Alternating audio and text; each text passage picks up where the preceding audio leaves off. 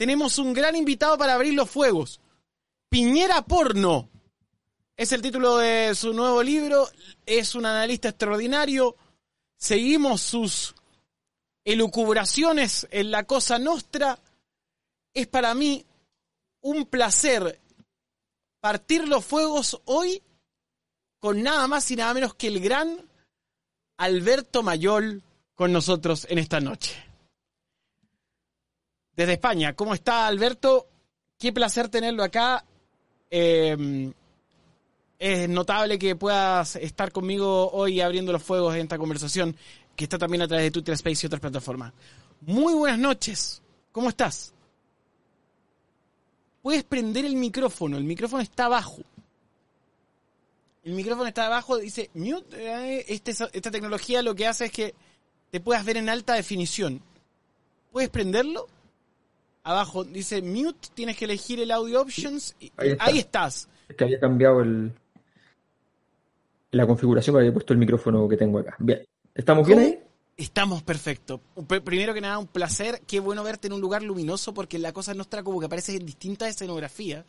Eh, a veces va oscura, a veces como con una ventana, a veces escapando de tu familia, pero siempre responde a tu gran fanaticada. Eh, pero eh, estás también experimentando la, vida en extranjero y te veo bien, así que estoy muy contento de tenerte acá. Eso es lo primero. Gracias, gracias Nicolás. Muy contento de, estar acá, de tu invitación, encantadísimo. Hace muchos años que no teníamos el, el gusto de poder compartir una pantalla, así que ha sido una... Alguna vez me, recuerdo que me, llamaron eh, de Perú, por ejemplo, de una, del Congreso, que querían una... Me, pedían, me preguntaban que si podía hacer una, pequeña, que sé yo, un pequeño speech de 15 minutos eh, de un tema. Entonces le dije, ¿de dónde sacaron ustedes que, que yo tenía que hablar sobre eso? Entonces me dijeron, no, eh, lo vimos en un, programa de Nicolás Copano. Es que en, esa oportunidad tú participabas en Demasiado Tarde y tenías una columna, una de las primeras columnas que tuviste en medios, eh, debido a que en mi socia, eh, su marido trabajaba en el Banco Estado y te conocía a ti por las distintas consultorías que hacías. Y a todo el mundo estabas maravilloso, maravillado antes de tu explosión en eh, Icare. Pues. y, y ibas a hacernos clases. Y ya hablabas de la crisis del capitalismo. Eh, me acuerdo en aquel entonces que mm, era una previa a la caída de lo que iba a suceder más adelante. Sin embargo. efectivamente. bueno, además yo, yo, trabajé ahí en, en, el Banco del Estado, así que además tengo experiencia, experiencia bancaria. ¿Entendiste? Has entendido el poder desde todos sus puntos de vista en toda tu vida. No, no he logrado robarme un banco. Eso es un arte superior. Pero has estado cerca, por lo menos de... Pero, pero, pero he estado cerca de, ver eh, efectivamente cómo los rusos roban en los bancos eh, y, cosas por el estilo. O cómo otros bancos también le roban a la gente, porque veía, analizaba los precios de los créditos, así que también me... ¿Te, parece que era, parte de eso? Oye, eh, la primera parte de esta conversación eh, tiene que ver primero con em, entender lo que va a pasar en las próximas horas, porque es muy probable de que veamos una nueva agrupación que aprueba dignidad en el poder, pero también es interesante reconocer su historia. Hacer ese ejercicio, eh, saber quiénes son los que van a llegar al poder, creo que es tan relevante como mm. observar la elección.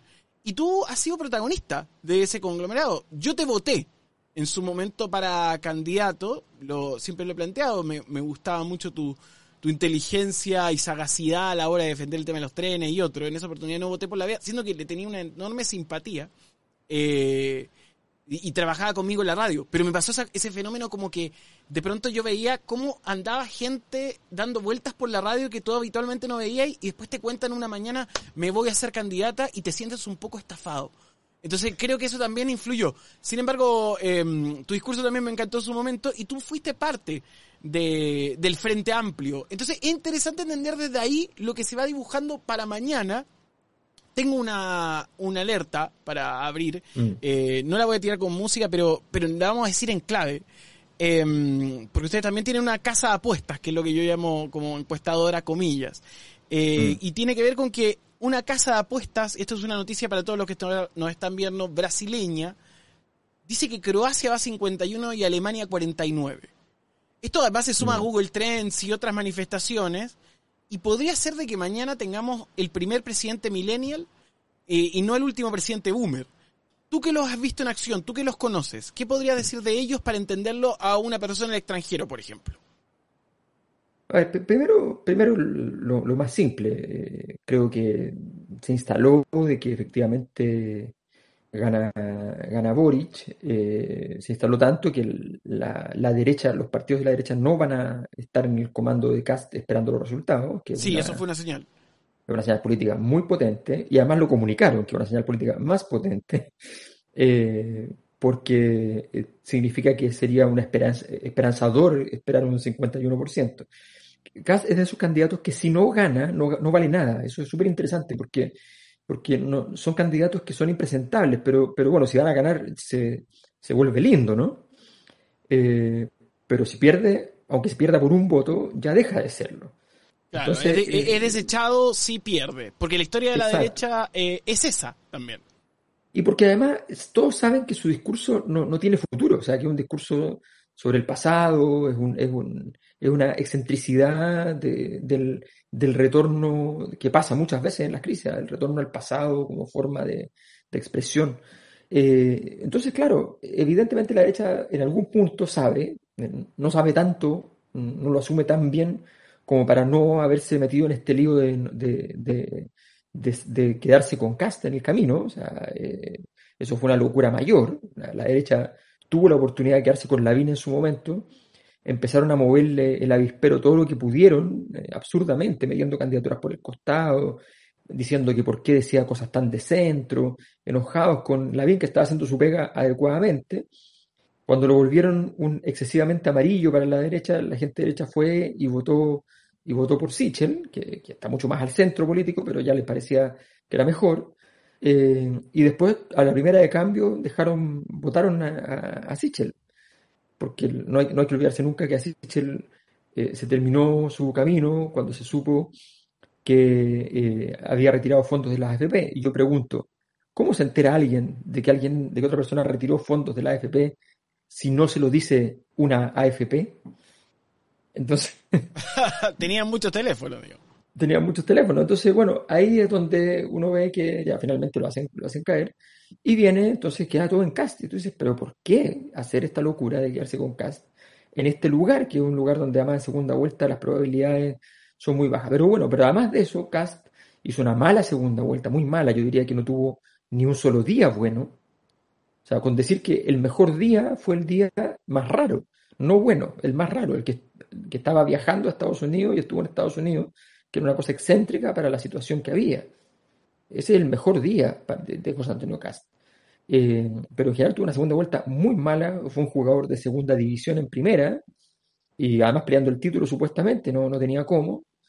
Eh, y entonces todos los atributos, las debilidades de Gabriel Boric se vieron minimizadas y efectivamente avanzó muy bien. Yo lo que veo es que efectivamente, bueno, yo que gana, gana Boric y que viene un periodo de tiempo que, eh, que va a ser muy complejo, muy complejo, no por las razones solamente como símil, eh, que, que, son las que se grimen, de símil unidad popular, que no sé, que si está muy a la izquierda, entonces la derecha, las acciones de la derecha, yo creo que el empresariado chileno, sobre todo el empresariado real, real, el grande, es muy pragmático y, y, y, no es que le, le dé mucha muchas ganas, aunque le dé un rato de ganas, pero no, no es que le dé muchas ganas dejar de ganar dinero. Por tanto, eso de andar retirando los negocios, qué sé yo, son formas de protección, pero en la medida que vayan viendo posibilidades van a meterse a hacer negocio. Por tanto, eso no, no es el, no, no, creo que sea el punto fundamental. El punto fundamental está en, en la capacidad de articular eh, una respuesta política a la crisis que está viviendo Chile. O sea, Chile tiene, lleva 10 años de crisis, desde el 2011 hasta, hasta ahora. En esos 10 años de crisis, las respuestas políticas que han habido han sido pocas. La única que se articuló como respuesta política fue la de Michelle Bachelet II, eh, la nueva mayoría. La nueva mayoría, en rigor, duró un año, después ya se desvaneció. eh, y no han habido mayores, más respuestas políticas y ahora la respuesta política que hubo en, el último tiempo fue la generación de la Convención Constituyente, generación que yo tengo, yo creo que efectivamente la Convención ha cometido muchísimos errores eh, que también le van a ser difíciles el camino, eh, aunque no son errores que parecen que sean álgidos, no son dolorosos, no parecen muy explícitos, pero son errores importantes. Y entonces estamos eh, hoy día ante un escenario muy complejo porque tú para poder hacer transformaciones necesitas herramientas y te quedaste con una excentricidad, te quedaste con un Congreso que justo se eligió en el momento, en un momento donde estaban las fuerzas más empatadas, en fin, eh, y, se, dan, se dan todo este conjunto de excentricidades que, que no van a, que, están de alguna manera impidiendo que este proceso vaya más rápido. Y desgraciadamente lo más probable es que en, vez de demorarnos, ya llevamos 10 años demorándonos en dar una respuesta, capaz que en vez de demorarnos 12, 13 o 15, capaz que nos demoremos más todavía. Entonces, yo lo que veo es, eh, es fundamentalmente eso.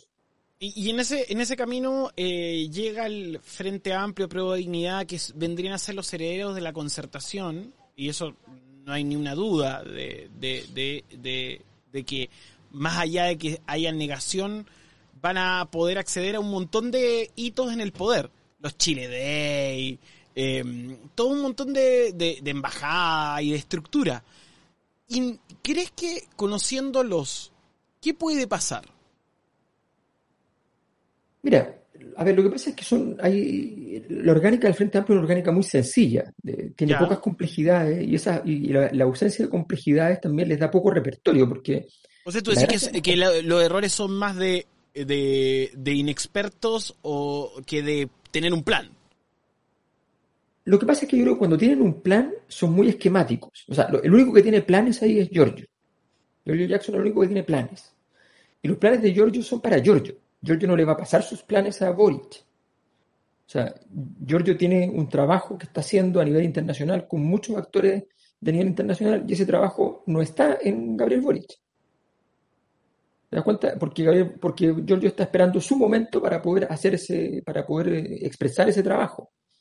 Eh, por decirlo así, Gabriel Boric es, eh, yo creo, mi opinión es que es muchísimo eh, más interesante en muchos aspectos que, Jackson. Gabriel Boric es, más inteligente que Jackson, pero Gabriel Boric es peor político que Jackson, mucho peor. Jackson es un muy buen político y, sabe efectivamente, se simplifica y trabaja en torno a, esa, esa, visión simplificada que es algo útil. Ahora, ¿cuál es el problema? Es cuando tú lo sacas de ese esquema, se le desarma el mundo. Eh, es, bien, es bien esquemático. Si, no, si tú le, desarmas el escenario, entonces yo creo que, creo que él no tenía planificado para nada que pasara una cosa como esta ahora.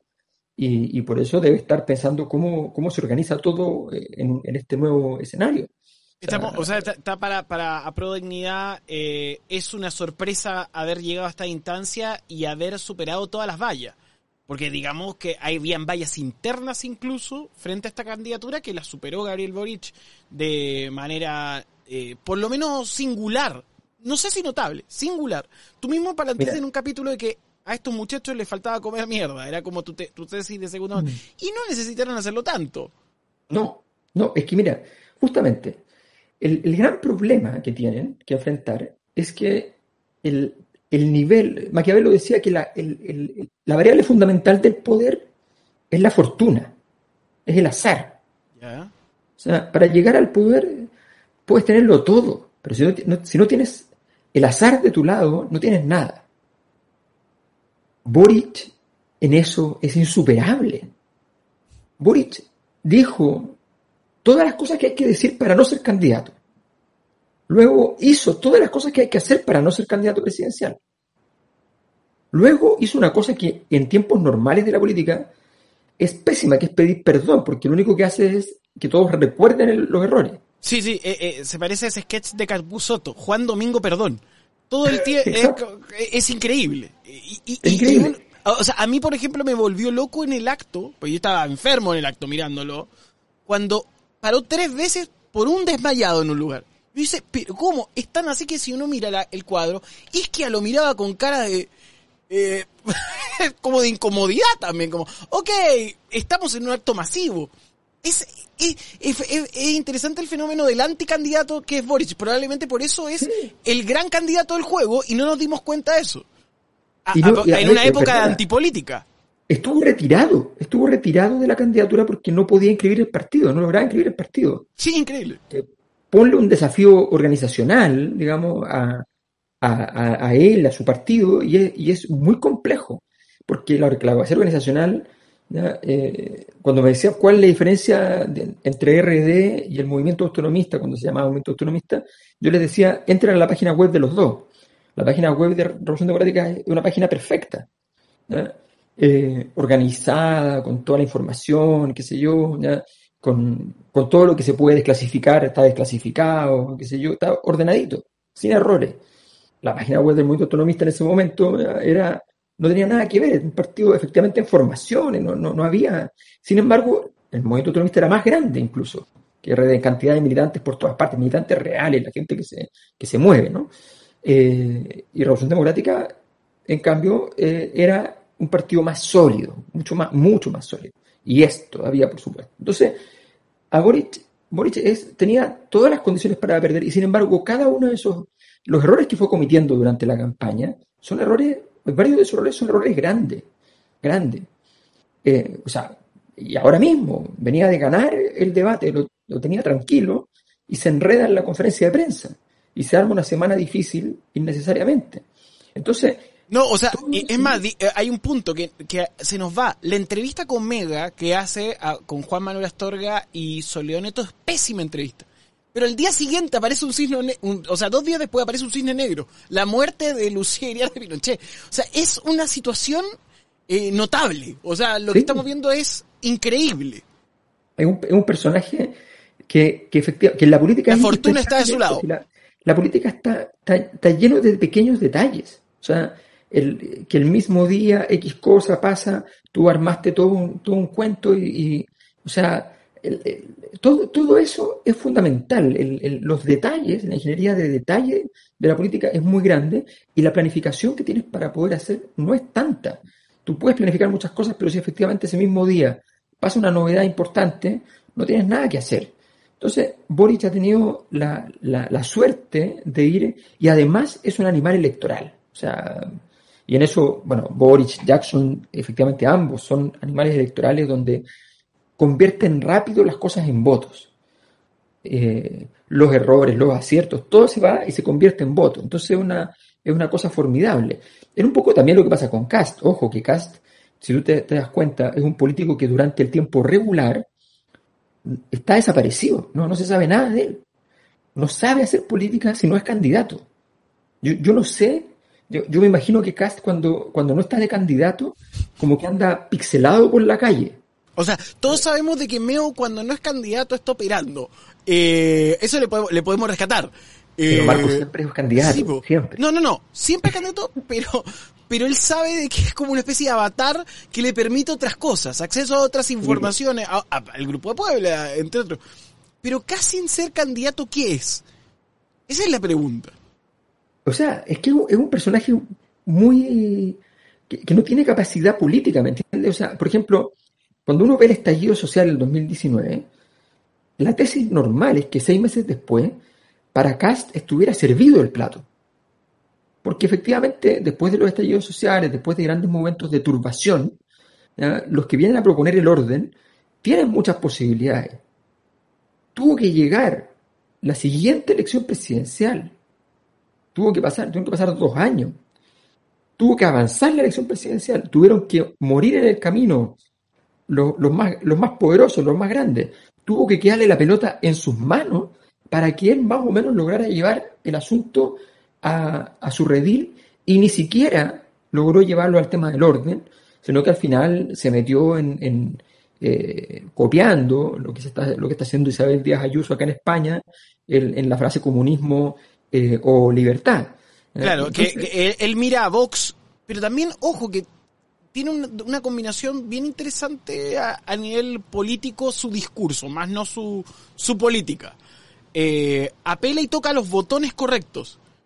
pero parece ser que no es el personaje correcto, porque si uno suma a Trump, eh, eh, es Cast más Parisi, no es Cast solo. O sea, es como, mm. como los fenómenos se parecen más a la suma, ¿no? No sé si coincides conmigo. Sí, totalmente. Lo que pasa es que también es cierto que eh, un Trump, al estilo Trump, en Chile dudo, las cosas han cambiado mucho, pero no creo que tanto, dudo que prenda. en Chile molesta ese personaje demasiado chabacano, eh, antisonante. Eh, efectivamente tiene una votación y hay gente que lo va a seguir, pero, pero eso, eso es justamente lo que, lo que recauda Parisi. Pero, pero, pero de alguna manera el, el chileno es capaz de votar por Eduardo Frei Ruiz de, de, hacerle sacar 56 puntos. O sea, de eso estamos hablando.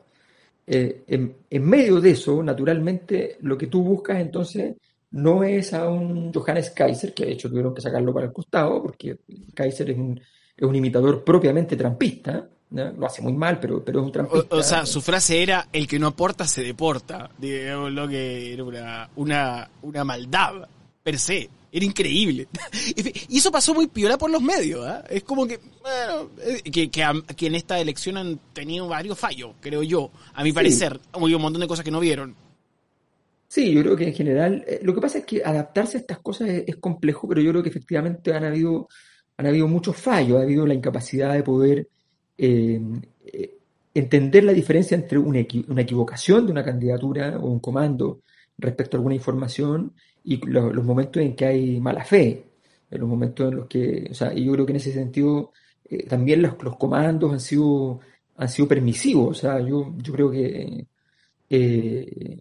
yo he presentado, por ejemplo, yo, presenté en fiscalía una, una, una denuncia Por, por, un video que editaron para que yo dijera algo que no había dicho. Que fue eh, el, el video donde se te interviene asimilando como... Bueno, que, acá quiero contar una historia de ese video. A mí el primer video de preocupación sobre el factor, el factor CAS fue la marcha que hicieron, las marchas por las tradiciones que hicieron los guasos, vestidos de negro, muy cucus clan, que iban mm. por los pueblos, en Chillán y en otros lugares. Esa fue mi primera alerta. Pero la segunda que dije, ¿Cast es real? Fue ese video, del 1 al día del canal que tienes eh, con la Cosa mm. Nostra. Creo que, porque tú lo que planteas era, cuidado, esto es distinto. No es la derecha, es otro fenómeno. Y ese video fue reeditado planteando que tú querías hacerle un daño al candidato y metiendo imágenes JFK, lo cual es muy perverso desde todo punto de vista. Y, muy, y muy aspiracional. sí, eh, efectivamente, es una cosa insólita. De hecho, yo lo tomé, yo en general me tomo estas cosas con mucha tranquilidad, por desgracia, porque muchas veces me doy cuenta después de que no debería hacerlo. Y, me daba risa, veía el video y decía, pero qué, qué manera de creerse, de, de creerse lindo, ¿no? O sea, Está bien, pero de repente empiezo a ver que efectivamente había gente que, eh, porque el video es un video aburrido, entonces la gente seguro que no lo vio, ni siquiera cortado y editado para que supuestamente dijera una incitación al magnicidio, el magnicidio, uso la palabra que ellos mismos utilizaban, porque se requería lo magno para el sidio, eh, pero bueno, pero, pero en el fondo esa incitación resulta que empiezo a darme cuenta que había mucha gente que, me escribía, que me decía, oye, ¿cómo es posible? Esto, cruzaste una línea terrible. Y yo dije, bueno, a ver, esto, esto no puede ser. Entonces yo creo que hay, que hay que tomarse en serio este tipo de situaciones porque la verdad es que esta campaña estuvo particularmente, particularmente sucia y evidentemente, y evidentemente, y a mí lo que me preocupa es básicamente, mira, yo, yo he hecho una larga investigación de todo este proceso histórico y la verdad es que mi impresión es que el, tamaño del desafío, las dificultades que estamos afrontando son muy grandes. Y me parece que hay que tomárselo bien en serio en términos de cómo vamos a responder, cómo vamos a responder políticamente, cuáles van a ser las políticas públicas, cuáles van a ser la solución constitucional. Todo ese tipo de cosas son muy importantes. Hay que, hay que dedicarle una cantidad de tiempo al, contenido, al fondo del asunto, que es inusual eh, y requiere un diseño estratégico y una, y una perspectiva muy grande. Y creo que en ese sentido eh, mi preocupación es que, eh, que, que, efectivamente se, se, logre avanzar por ese, por ese lado. Yo no veía en absoluto, uno puede ver derechas que tienen un, diseño estratégico, esta derecha no tiene ningún diseño estratégico, es una broma. Y el Frente Amplio no tiene un diseño estratégico hoy todavía. No llegó con un proyecto en la mano, llegó con un programa de gobierno, aprendiendo algunas cosas de la elección anterior, no cabe ninguna duda, felizmente, eh, pero no llegó con un, proyecto que, diga, ya, ¿sabes cómo vamos, cómo vamos a hacer? Porque nosotros estamos llegando con una cierta fragilidad. Estamos hablando de que de esta votación, el, Frente Amplismo llegó a ser un cuarto, no llegó a ser más es harto, pero no es ninguna cosa que uno diga, bueno, eh, no, el Frente, el Frente Amplio creció muy rápido. Y, para los que creen que, el Frente Amplio mató al padre, mató a la concertación, no, la, la concertación se, se murió eh, en decadencia. Se sentó en una hamaca y en el movimiento que lo llevaba hacia adelante expiró. Eh, y se acabó y no tiene, no, tiene, no tiene capacidad de respuesta no tiene herederos, no tiene plan. No tiene plan, no tiene, no tiene nada. Es como, oye, ¿cómo ganamos? ¿Cómo ganamos? No, es que nosotros ganamos con los votos. Mira, yo veo la diferencia. Aquí el proceso español y el chileno fueron muy parecidos. Ya. surge Podemos por el ala izquierda del Partido Socialista y surge después Ciudadanos por el ala centro de la derecha. Eh, que es el surgimiento en Chile de, eh, lo que pasó con Frente Amplio y después con eh, Evópoli. Bueno, esos dos surgimientos, yo lo que vi es que eh, durante todos estos años, lo seguí bastante también porque era muy, muy parecido y ellos hicieron, tomaron las medidas de creación de estos partidos antes, entonces iban adelantados en el proceso, es que, por ejemplo, el Partido Socialista nunca se rindió a Podemos. No. Bueno, el PSOE, es más, Podemos para poder hacer gobierno tiene que hacer un acuerdo con el PSOE. Sí, pues. Y no quería. Y quería ganarle porque había quedado un punto y, obligó a elecciones nuevas. Y el PSOE le sacó más distancia. Y Pedro Sánchez, todas las veces que pudo, puso a, a Iglesias en la condición más difícil. Llegaron a todos los acuerdos del mundo, pero ahí está el PSOE peleando pelota por pelota, voto a voto ha sido, ha jugado todo el partido. El Partido Socialista chileno se entregó hoy, llegaron los niños, hay que pasarles todo. Es como un cumpleaños, no es un acto político. ¿Y qué, peligro, y, qué, peligro? A ver, a esta hora estamos entendiendo de que podría ganar eh, Gabriel Boric. Las señales lo dan, te conté lo de la casa de apuestas, ustedes también lo analizan. Hay un montón de factores dando a Boric como ganador. Sin embargo, hay momentos en que yo pienso que estamos en el mismo ambiente Hillary-Trump, que se construyó un relato en contra y acaba de haber una reacción de Franco Parisi en redes con respecto a, su votación. Sí. Entonces, estamos en lo incierto. Y, o sea, mañana, a mi parecer, hay dos escenarios. O el voto millennial, porque hay gente que me dice el voto Z. No, es el voto millennial. No han llegado la cantidad de Z suficientes para poder acompañar a millennial y poder ser gobierno o el voto milenial se levanta y la gente y el movimiento ciudadano salva la campaña, porque también admitamos de que en segunda vuelta, como tú bien dices, hubo un montón de errores de los cuales se salieron y se sucedieron un montón de cisnes negros, o mañana hay una batalla entre las regiones y Santiago. Y por eso el Frente Amplio apuesta por los centros urbanos. Porque si uno analiza bien la campaña, se fue hacia allá. No fueron a, no fueron a pelearle el voto al guaso. Eh, fueron a. No. y, el y el norte se hizo un gesto con Isquia. Muy interesante. Creo que Isquia es la política más notable, o sea, que ha aparecido en el último tiempo. Eh, es increíble como fenómeno. Sin embargo, puede pasar un Hillary Trump también, ¿o no?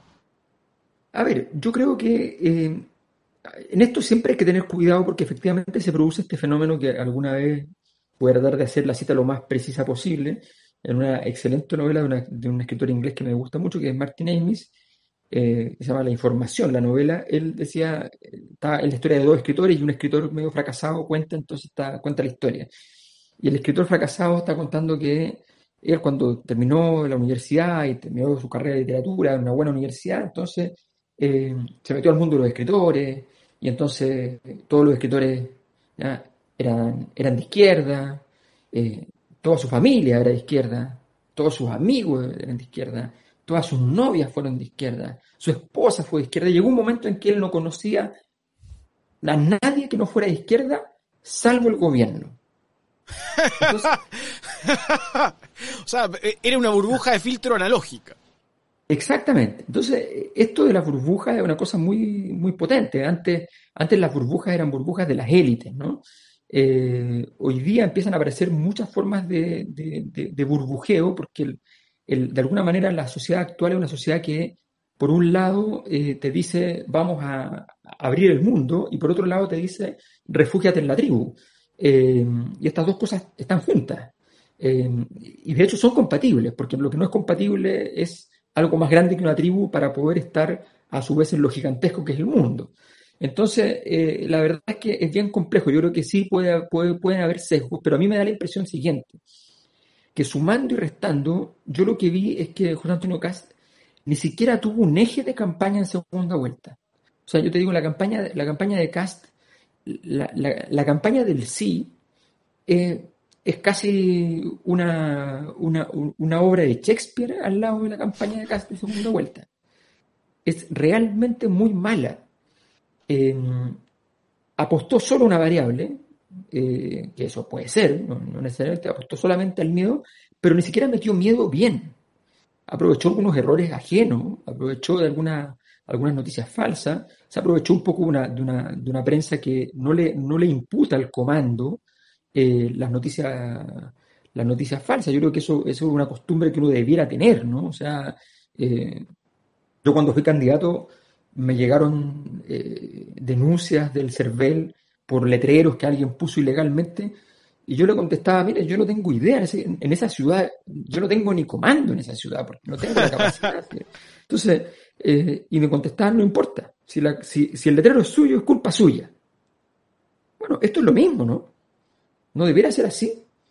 Que para, los videos trucados y todas esas cosas, al menos se convoca al comando para que tenga que demostrar que no fueron ellos. O sea, lo que, lo que sucedió con Macarena Santelice es vergonzoso. Vergonzoso. Y publica, publica al final de un acto una foto falsa y da a entender esa situación. Ahora, claro, dentro de nosotros, que tenemos cierta formación, ya sea eh, universitaria o eh, de tipo digital, pongámoslo en, un, acceso mucho mm. más abierto, claro, lo vemos y decimos esto es falso. Pero en las regiones donde han penetrado a través de la Big Data, eh, se transforma en real. Por eso yo lo que digo es, mañana quizá nos encontramos con una batalla de las regiones contra Santiago. Y es ahí donde hay que poner ojo, ¿no? Eso, eso es, muy probable. Yo, yo tengo un indicador que hemos trabajado hace años con, la gente de mi equipo y, con, y que ahora lo actualizamos, eh, que es un indicador que muestra, eh, organiza, junta las comunas que se parecen entre sí. Entonces, armamos ocho paquetes de comunas, que en realidad un poquito más porque el paquete del séptimo grupo, la clase media alta, por decirlo así, Em, es muy grande y entonces se divide en, cuatro, en cuatro grupos. Pero, pero cuando uno mira esos grupos, ve que efectivamente eh, las zonas rurales, la votación de, de, Boric es muy mala. Es bajísima, es espantosa. Claro, y, son sectores, y, porque lo que pasa es que hay una cierta imaginación por parte del, Frente Amplio de que se imaginan, eh, por ejemplo, de que las zonas rurales eh, se imagina, por ejemplo, que el rodeo eh, es de los viejos terratenientes multimillonarios y miserables. Y no se dan cuenta de que el rodeo es popular. El rodeo es un deporte eh, masivo. Eh, masivo. Y, hay, hay, un factor que, el, otro día lo hablaba en el podcast de las amigas que me invitaron amablemente, María José, mi pareja, que lo hace con Valeria Luna, que, digámoslo, es una embajadora política del progresismo. Y, y yo le decía, eh, a mí me da la sensación de que cuando hay un progresismo castigador del asado, eh, que también llama a cambiar costumbres que se encuentran tan enquistadas eh, y que llaman a una urbanidad que no es compatible con lo que históricamente se ha visto, campañas contra la bandera, contra la carne, contra el mismo rodeo, pueden llegar a impactar. Sí, yo creo que, a ver, lo que pasa es que eh, hay que saber que las cosas, las cosas difíciles son difíciles. No hay nada más difícil que ser vanguardia. Ser vanguardia significa que tú vas por delante de la historia. Por tanto, estás desadaptado a la historia. Eh, el, concepto de vanguardia fue muy importante a fines del siglo XIX en el arte y a inicios del XX. ¿Y qué significaba? ¿Cuál era la prueba más irrefutable de que eras vanguardia? De que nadie te hacía caso. Si alguien te hacía caso, no podía ser vanguardia. Entonces, cuando tú tienes afán de vanguardia, no esperes que las masas enfervorizadas griten tras tuyo diciéndote queremos darte nuestro dinero para comprarte lo que haces, queremos darte nuestros votos para apoyarte en tu proyecto político. No esperes nada de eso porque las vanguardias no hacen eso. No hacen eso. A mí cuando, cuando me metieron a Beatriz Sánchez de candidata en la primaria, yo dije voy a perder la primaria, obviamente porque las, porque las elecciones se ganan con nivel de conocimiento. Y mi nivel de conocimiento era el que puede tener un escritor que vende hartos libros no el que tiene una, una, persona que, por ejemplo, que es un periodista, un periodista que aparece en los medios masivos y sobre todo en, televisión y en radio todos los días, que es una cosa muy distinta. Entonces yo tenía, estaba claro que iba a perder. Entonces yo decidí jugar a vanguardia. Dije, bueno, por lo menos hacer un buen trabajo en términos de meter temas nuevos, de, de plantear cosas, de, de, de, movilizar otro tipo de, otro tipo de recursos en el fondo. Porque entendía que no iba a ganar, pero tú jugando a vanguardia no vas a ganar o sea, cuando, si tú quieres llegar y decir, eh, mire, eh, España no es la madre patria, escúcheme bien, son los asesinos de nuestro continente. ¿Sabe qué? Bueno, ya, muchas gracias, encantado, le tenía un quequito, pero si quiere se lo dejo, pero me quiero ir, o sea, me quiero ir. Porque, porque en el fondo no es que ni lo crea o no lo crea, sino que sencillamente ni me importa a esta altura está fuera de lo, del interés que tengo. Entonces, claro, tú llegas, hablas del agua y te dicen sí, bien. Al final alguien tiene la fortaleza de hablar del agua porque no tienes intereses comprometidos. Bien, súper bien. Y el segundo que le decía es el rodeo. Yo decía, pero ¿cómo? ¿Cómo hace maltrato animal si yo amo a mis animales, los abrazo, vivo con ellos? O sea, ¿de qué me está hablando? Entonces, hay que tener hay que tener mucho ojo en ese sentido de qué es lo que uno está buscando. Eh, si uno quiere hacer una cosa de nicho, perfecto. Entonces, espera, espera, espera, ahí, te tengo una pregunta. A propósito del apoyo de, Mira, hoy día un amigo me decía, a mí me parece que el apoyo más importante que ha recibido Boric en las últimas horas no es el de Michelle Bachelet, es el de Pablo Chile, que le dice, voten por ese Perkin, pero no voten por la otra mierda. Eh, y, eso habla un poco de, esta nueva sociedad, de este, de este nuevo encapsulamiento que hay de, burbuja. Em, entonces, lo que puede pasar mañana es, y lo, he, le he dado hartas vueltas, es preocupante porque habla de un país quebrado.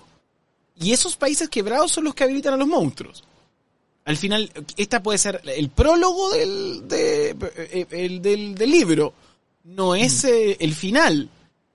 No sé si te pasa eso, porque yo, por ejemplo, veo... Evidentemente, estamos en el prólogo, estamos en el prólogo porque no hemos demorado tanto eh, que no hemos sido capaces de entrar en materia, o sea, de, meternos en aquello que tenemos que meternos.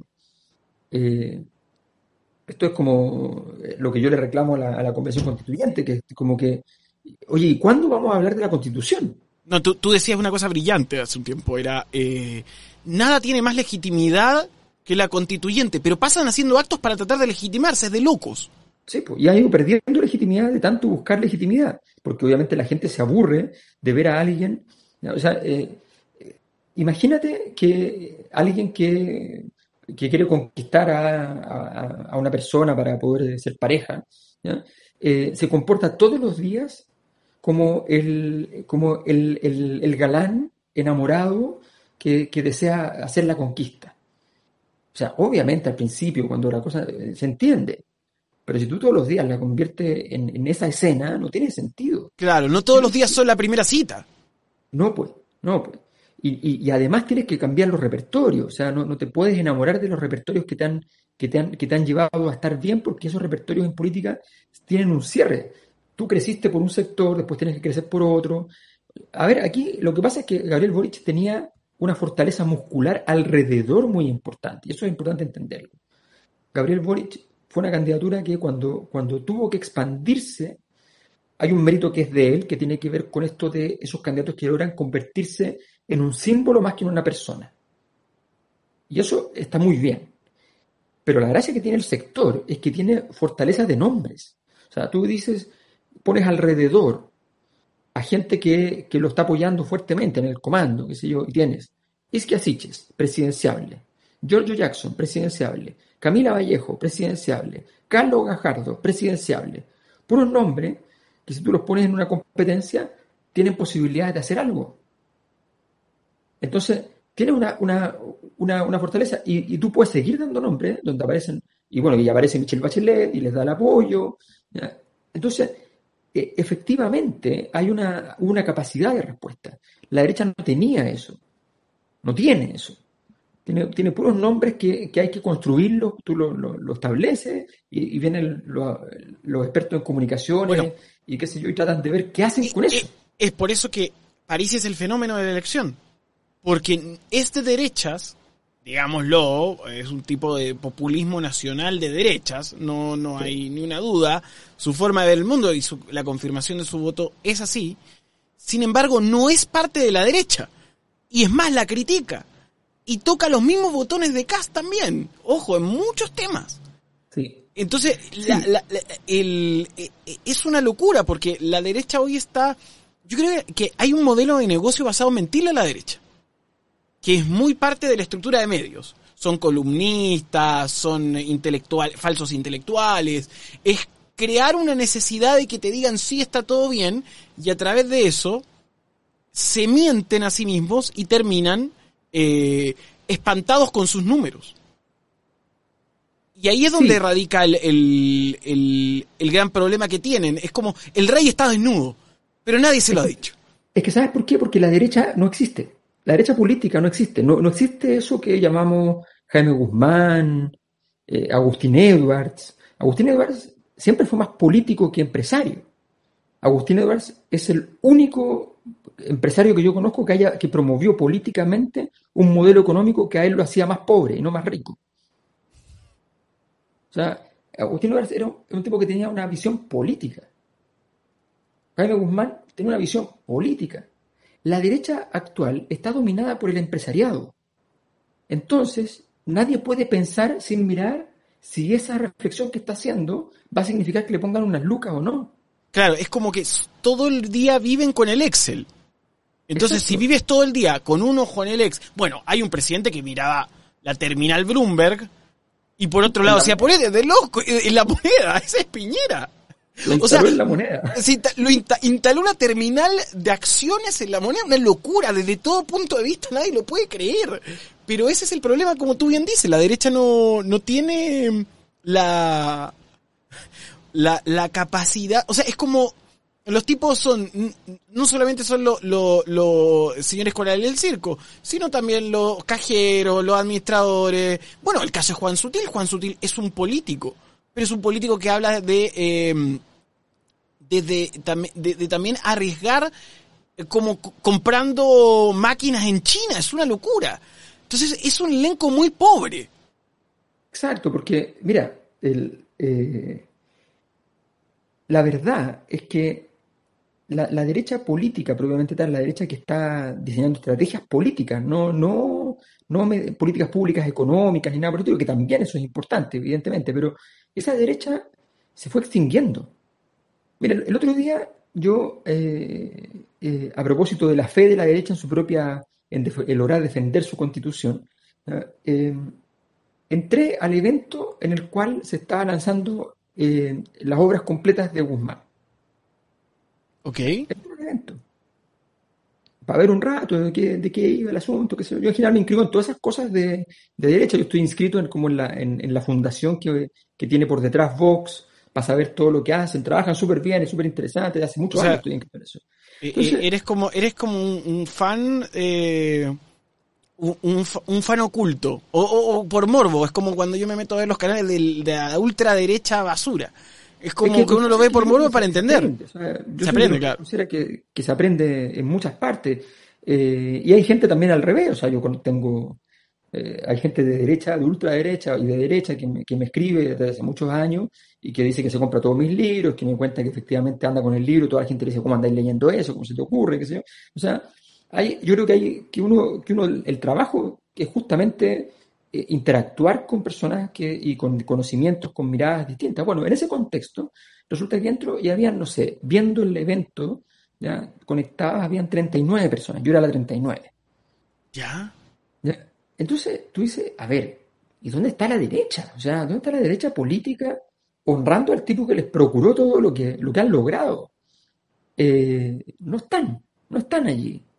Bueno, eh, yo creo en ese sentido que, que, de hecho, de alguna manera es súper interesante que los dos, los dos nombres más exitosos de la política chilena que llegan a segunda vuelta en los últimos 20 años eh, son los nombres de dos personajes que son hermanos de arquitectos de la dictadura.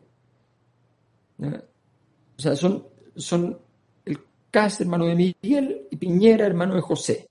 Bueno, eso es interesante porque, porque nos habla de una, de una, de una época donde y estos personajes vienen desinflando gran parte de esos contenidos, no vienen con esos contenidos, vienen simplemente a hacer lo que les pareció, a, tratar de ganar, a, tratar de, conquistar poder. Yo creo que en ese sentido la derecha se volvió, y, eso es lo que explica el movimiento de Bópolis, y Bópolis tenía una oportunidad de oro, de oro, de poder en este momento marcar una diferencia y quedar en otro lugar para siempre. Y, efectivamente pasar un par de años malos, pasar sin financiamiento, porque los partidos, las empresas no le iban a, financiar nada, pero hacer construir una derecha, una derecha que estuviera controlada por ellos para el futuro. No fueron capaces, no fueron capaces porque efectivamente todo el día están mirando a los empresarios e inventándole toda clase de cosas para que efectivamente consideren que ese es el, ese, ese es el negocio, eso es lo que hay que comprar. O sea, eh, eh, Axel Kaiser fue y le, inventó a un empresario todo un cuento respecto a por qué la izquierda había triunfado. claro, que, se, se, basó en la batalla cultural, que es un insumo que usa Agustín Lack, es un insumo de fácil acceso para cualquier empresario. Exacto, y entonces dijo, necesito financiamiento para hacer esta batalla cultural porque nosotros tenemos la capacidad cultural para poder afrontar esta situación. No la tenían, esa es la verdad. Eh, si tú pretendes hacer la batalla cultural desde el punto de vista de la, de la derecha frente a la izquierda, estás perdido. La, derecha tiene más capacidad política que capacidad cultural, lejos, eh, y la izquierda en batalla cultural va a pasar por encima, o sea, no, no, no, cabe ninguna duda. O sea, tiene, eh, lo que pasa es que la izquierda es mucho más sexy en ese sentido es menos, y, y, y, como no va detrás del modelo de negocio en muchos de los casos, eh, lo cual es muy torpe, porque siempre eh, las ideas de derecha se pueden volver polera, pero el tipo que, que puso la cara nunca hace el dinero. Eh, y tampoco hace la polera. Y tampoco hace la polera, y no se le ocurre hacer la polera, eh, es como el fenómeno del perro matabaco, eh, que se vuelve producto. Realmente el capitalismo siempre vence. Eh, creo que, que, que es más noble como producto. La, derecha tiene problemas con su producto, pero son menos, menos nobles, son más algorítmicos incluso. Duran menos. Bueno, y esa, bueno, eso es un poco de hecho lo que, lo que, lo que trabajé en el, en el libro sobre Piñera, que no es sobre Piñera solamente, que es sobre una época y sobre un tipo de personaje. Sobre el piñerismo, es un texto sobre la cultura de Piñera. Se van a cumplir 10 años del Elige Vivir Sano. El otro día decía esa línea decía, ¿qué es Elige Vivir Sano? Y del Mapocho Navegable. Cosa que no fue cumplida, ¿eh? El Mapocho navegable. Hay, hay, una parte donde hay unos botecitos que tú puedes dar una vuelta así como ahí mismo. Eh, no, todo mal. Y el parque se llama Renato Pulete, hubo que cambiar, o sea. son increíbles. Son no, es que lo que pasa es que lo que ha sucedido es que todo lo que, se ha dado en los últimos dos años, tres años en especial, es, increíble. es, entropía pura. Y desde ese punto de vista, ¿en algún momento tendrá que relajarse el Tagadá o tú ves que hay más movimiento y más aceleracionismo? No, yo creo que nos queda todavía, nos queda todavía la inercia de, ese, de, estos sismos gigantes que hemos vivido. A ver, mira, el, eh, hay cuatro ciclos de protestas mundiales desde el fin de la Segunda Guerra Mundial hasta la fecha. Uno el 68, el otro el 89, el otro el 2011 y el otro el 2019. Del 68 al 89 hay 22, hasta 21 años. Del 89 al 2011 hay otros 20, 21 años, 22, 21 años.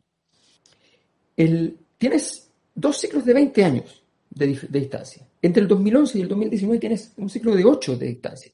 que son menos, porque en realidad el, ciclo 2000, los ciclos son en realidad durante tres años. Entonces uno dice 2011, pero en realidad es 2010, 2011, 2012. Y 2019 en realidad es 2018, 2019, 2020. Bueno, es más corto todavía, pero no importa. Pongámosle que son ocho años de distancia. En esos dos momentos, 2011, 2019, Chile, en ambos casos, es el país donde las protestas duran más tiempo, donde más gente se moviliza y donde más disruptiva es la protesta. En los tres casos. Entonces, frente a eso, y, más desestructurada, y donde se van, se van acabando los liderazgos, no se van. Nosotros estamos operando hoy día con los liderazgos de la movilización del 2011. No estamos operando con la movilización del 2019 porque no hay liderazgos allí.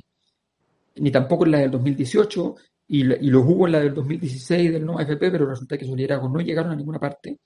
Eh, y así. O sea, eh, entonces tenemos, eh, Chile es un país que está en un momento de alta sismicidad. Y esa sismicidad que estamos viviendo se va a seguir expresando, no cabe ninguna duda. Y, va, a ser, va a ser muy complejo y, por eso el, el, gabinete de Boric, todas esas señales son muy importantes. Y, en ese camino, cuando entendemos hacia dónde va, cuál es tu proyección, más no lo que deseas, ¿qué crees que van a terminar haciendo conociéndolos? Tú eres muy de decir, mira, yo haría esto, pero van a terminar haciendo esto y generalmente aciertas. ¿Qué va a pasar? ¿Se van a cerrar se van a abrir? Porque son una estructura cerrada. Lo que pasa es que, mira, Frente Amplio, cuando se abre, no es que se abre, porque no sabe abrirse. Y, eh, a ver, me explico. Cuando tú quieres decir, no son 30 pesos, son 30 años, y después te das cuenta de que eso ofende a gente que necesitas, y le dices, no son 30 años, son 30 pesos, tú borras lo que estabas diciendo. En política, la capacidad es que cuando tú necesitas ir a buscar a un grupo que tú anteriormente pusiste en un lugar que, ya no te sirve tenerlo en ese lugar, tú tienes que sentarte a mirar cómo construyes un proyecto donde tú no borres lo tuyo y puedas ser capaz de seducir e integrar al otro grupo. Pero sin borrar lo tuyo. Y eso es muy difícil. Andar a los bandazos de decir, no son 30 pesos, son 30 años, no son 30 años, son 30 pesos, no funciona porque el único que se borra eres tú. El, Frente Amplio eh, en segunda vuelta tuvo una oportunidad de oro que no la aprovechó. Tuvo la oportunidad efectivamente de salir de su estructura, de salir y, no visitar Chile visitando el mundo frente amplista, sino que visitar Chile. La llegada de Iscasiches marcaba ese momento. Los primeros días de Iscasiches marcaron ese momento.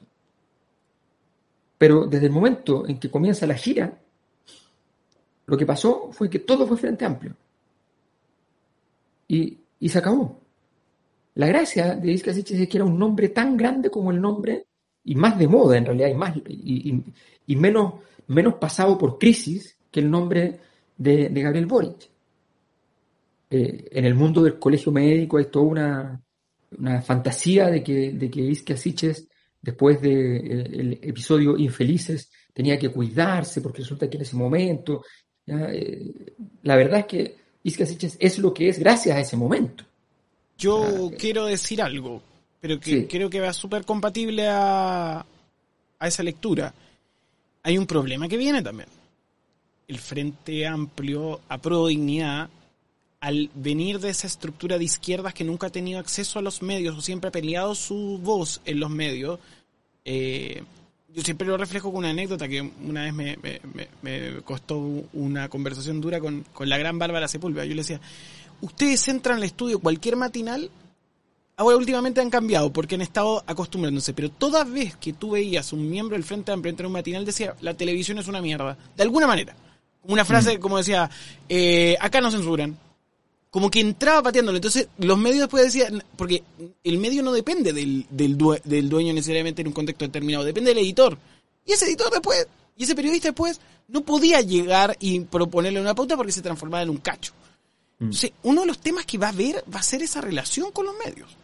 Porque no los conoce ni los reconoce. Cuando a ti te dicen, oye, Isquia se metió en un tete porque fue a decir y hacer el gesto de la tapa en La Cosa Nostra, que es un podcast que se replica en muchas partes, y lo ven como un problema, es porque no lo entienden desde ese punto de vista. Te lo digo yo que trabajo en medios, tú sabes, hace 20 años, por tanto, mm. eh, reconozco ese problema. El, el apaga la tele, tal como el 30 años, 30 pesos, el apaga la tele es otro problema que van a tener que enfrentar, ¿eh? O sea, la tele, ahí sacaste tus votos. Eh, en la última semana te, te, enfrentas a la, a la radio Bio, Bio que es la más escuchada de Chile. O sea, evidente, evidente. La, la convención constituyente, eh, la ultraderecha defendiendo la libertad de prensa, va a la Corte Suprema y gana. Y, tiene a los periodistas mirando así como, uy, qué bueno que la ultraderecha me permitió trabajar. Y, no, es de locos, es de locos. Pero es porque... al, Frente Amplio en fase Fahrenheit. Entonces, no, evidentemente, evidentemente hay, una, hay una incapacidad al mismo tiempo que en Sordina termina una, terminaba una reunión cualquiera. Yo me enteré de todos mis problemas con el Frente Amplio por la prensa. Ya. Pero no por la prensa en el diario, sino porque los periodistas me llamaban y me decían, oye, pasó esto. ¿Qué? Sí, en este momento está ocurriendo un juicio en tu contra. Un juicio, y yo no estoy presente. Ah, interesante. Eh, sí, en este momento está ocurriendo esto, qué sé yo. Y, ah, no sabías, no, no tenía idea. Eh, ah, chuta, ya. Bueno, porque todo se filtraba, todo, todo, no había forma.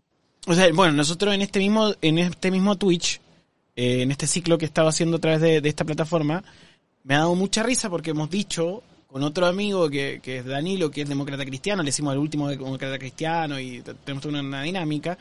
Eh, le he dicho, ¿te llegó el mensaje? Sí, es el mismo mío. Sí, ¿por qué no llegó a nosotros, que estamos en el tercer círculo? O sea, ni siquiera yo no milito, me llega.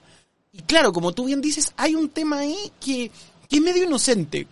Que es, por ejemplo, la minuta. Cuando repiten todo el tweet y tú dices, no, es que hay una minuta un amigo me decía, me ha llegado la minuta, yo daría tres respuestas, pero, pero ojo, yo asocio que esa, ese problema es solucionable. Pero es solucionable si inviertes en el problema. No sé si lo, lo coincide. Es solucionable, es solucionable primero si entiendes que hay un problema. O sea, eh, las generaciones más nuevas son generaciones que efectivamente el manejo de la frustración es más, es más deficiente, es un fenómeno histórico. Tiene que ver con el hecho de que es una generación que dice, eh, eh, no tengo plata para hacer tal cosa y pasa, ve, veía a su padre, a su madre pasar un cajero automático, sacaba la plata de ahí y los papás te miraban y te decían, oye, esta plata, ojo, que me cuesta conseguirla. Y tú lo que veías es que apretaba cuatro botones y sacaba dinero. Entonces se hace difícil. se te echaba a perder la bicicleta y no te la arreglaban, te, te iban a comprar a crédito otra. Tú te imaginabas que todo era fácil no, no, no veías eh, la trastienda de, de, la realidad, no se veía y no, y no, se ve.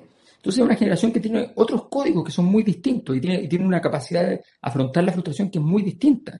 Entonces lo que va a pasar es que ahora van a ver qué pasa detrás del cajero. O sea, yo, yo me metí, por ejemplo, en el momento cuando viene la, la gran crítica de interferencia, eh, me metí porque me parecía de una injusticia, o sea, un medio que hace su trabajo, ¿ya? Y, que plantea cosas difíciles que se, aclaraban en dos minutos dándole una entrevista, diciéndole, mire, hagamos una entrevista en vivo ahora y le aclaro todo lo que pasó. Y Boric quedaba impecable, salía jugando y listo, sacaba el problema. No, que la aclaración la haga la Universidad de Chile, que la aclaración la haga no sé quién. Yo no aclaro nada porque yo no tengo nada que ver con esta cuestión. Y, a ver, pero por favor, si las cosas no son así, hay que hacerse cargo. Y ese, ese proceso de hacerse cargo es el proceso que, es más importante hoy día. Y yo, y yo creo que, que en eso, o sea, esta semana, por ejemplo, eh, yo creo que Isquias Eches tuvo un, inicio muy bueno y un final muy bueno con un detalle. El, inicio fue muy bueno porque marcó la línea de lo que iba a ser el discurso de segunda vuelta y le dio un patrón comunicacional a, a Boric. Es que hay una fórmula muy Cristina Alberto como se, construye la fórmula Kamala-Biden. Biden, Biden como gesta un mundo, Kamala como otro, pero a mí me, me recuerda más Cristina Alberto. Sí, puede ser, puede ser, efectivamente. Estéticamente, por lo menos pero, eh, el, mundo sin corbata. pero el mundo, lo interesante es que, por ejemplo, ella, en una, jugada que desconozco si, fue consultada con el comando, pero me da la impresión de que no, por el tipo de, alocución, uno más o menos entiende cuando conoce la política esas cosas, ella sale con un tuit diciendo, como jefa de campaña le pido disculpas al periodista de Radio Bio, Listo. O sea, ella fue, hizo lo que no hizo el candidato. Pedir disculpas al medio y al periodista. Entonces, esa jugada, en estos últimos días, más su inicio, a mi juicio, marcan un tipo de liderazgo que es distinto. Eh, eh, que, conociendo a, a, Giorgio Jackson eh, le va a significar, él le gusta tener todos los, todos los bichitos en el insectario, bien clasificados, y qué es lo que sabe hacer cada uno y para, para qué sirve. Y cuando alguien se mueve, hay que tener cuidado, no, no, no, no le gustan los movimientos extraños este tipo de jugadas de yo creo que lo debe poner muy nervioso, como a ver, a ver, ¿a dónde va? ¿Ah? Sí, pero también, no, yo creo que también, y, aquí, aquí es donde invito a hacer el análisis, ¿no parece justo leerlos desde el pasado hacia el presente? ¿No crees que hayan aprendido mucho? Bueno, como, tú como eres un, analista permanente de esta novela y un lector eh, notable de ficción, eh, ¿no te parece que hayan habido evoluciones en el personaje de George Jackson dentro de, esta gran serie llamada Chile? No, yo creo que hay más evoluciones en el personaje de Boric. Boric ha evolucionado más. Y eh, cuando, cuando, porque lo que quiero decir es, sí, coincido contigo en un, en un, factor, que es que ya no es Boris Jackson, la gente ya no los confunde. El gran triunfo de Gabriel Boric, más allá de pierde, si pierdo o gana mañana, yo creo que gana, sigo insistiendo, sin embargo, estamos en eso, es que ya no es eh, eh, la versión pirata de Jackson, sino que él tiene su propia entidad, eh, sale, como decía en un tuit, desfunado, desfalopeado, sale, sale, sale como un personaje que puede extenderse en el tiempo 30 años, 20 años. O sea, juega, mañana si, si pierde Gabriel Boric, juega ganador igual. No sé si Cast, Cast va a tener que enfrentar eh, un, nuevo infierno que es que no, no, no tiene los teléfonos necesarios, creo yo. el, lunes, casi no es nada. El lunes perdiendo no es nada. Claro, el lunes si pierde Boric, sigue adelante. el problema de Boric es otro. El problema de Boric es que probablemente gane y, lo más, y el problema que tiene es que él ganando no tiene todavía, todavía los bordes para, para poder sentarse y organizar ese mundo de una manera de, una manera adecuada. O sea, él va a tener que tomar decisiones muy complejas, que son decisiones que cuando tú ya eres presidente tienes que tomarlas prácticamente en soledad. Eh, que es todo lo contrario de lo que hace Frente Amplio, que, que, colegia las decisiones a, todo lo que puede. Tienes que ser el villano de alguien. Sí, pues, por supuesto, y tienes que tomar tus decisiones. Porque, porque el que puede morir, esto es súper simple, en política, aquel que tiene en la mano la decisión, tiene en la mano también su propio riesgo. Es decir, aquel que va a tomar una decisión la puede tomar porque por esa decisión puede morir. Entonces, si tú colegias la decisión, entregas la decisión, pero te quedas con la posibilidad de morir igual tú. Entonces es un desastre. Es un desastre. Esa es, la historia de, muchos, de muchos movimientos y partidos y liderazgos de, izquierda que, eh, sumidos en la presión de tratar de de tener a las huestes tranquilas y, que se sientan cómodas con el proceso que se está llevando, eh, sin mirar hacia otros lugares, bueno, avanzan por esos caminos en circunstancias de que esos caminos los van a llevar eh, irremisiblemente a una, derrota. Entonces es, complejo y Gabriel va a tener que sentarse en, una, en un asiento muy distinto a todo lo que ha tenido, que es el asiento consigo mismo.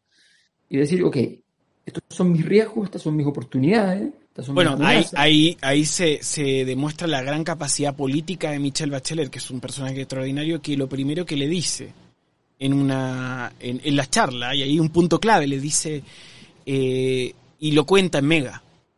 Le dice, ¿quién te dijo Bachelet? Le pregunta Juan Manuel Astorga, creo. y le dice, me dio un gran consejo, que tenga cuidado con los que dicen sí a todo y que tengo razón.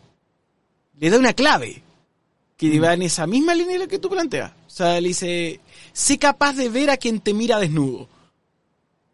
Bueno, pero, pero esa capacidad del Frente Amplio, esa capacidad en particular, hoy, hoy, es cero. O sea, tú le haces una crítica al Frente Amplio y es como, ah, enemigo del pueblo. Enemigo del Y pueblo. de- depende, depende cómo. Bueno, yo, yo que he tenido mis propios conatos también, y pero depende de quién no te quiera. Hay gente que no te quiere y no te va, que, que no vale la pena. No, pero yo pero- digo como cultura, como cultura en general del Frente Amplio. O sea, en general hay una mirada de que, de que, de que aquel que plantea una crítica es como una especie de colaboracionista. Eh, y fíjate que yo creo que en, eso hay un aprendizaje que, está por, por, por hacerse. O sea, hay gente que ha, abierto ciertas puertas, que tiene cierta... Pero yo creo que en general hay una mirada muy, muy cerrada.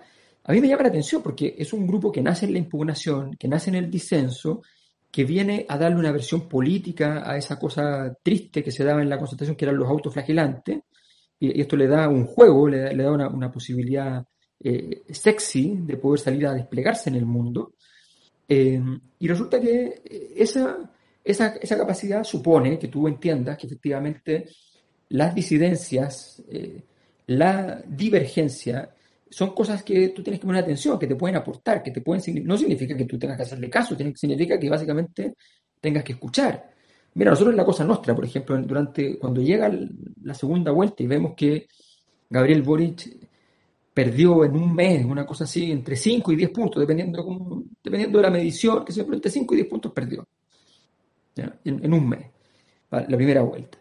Entonces, viendo todo eso, nosotros dijimos, y sabiendo que, que- obviamente eh, no, no, no iba a haber mucho interés en escuchar eventualmente acercándose, qué sé yo, a los comandos, en fin, dijimos, vamos a hacer eh, de alguna manera los podcasts orientados de alguna manera que somos la, la- la mesa de análisis del comando, la mesa intelectual del comando. ¿no? Donde hay Oh, bueno.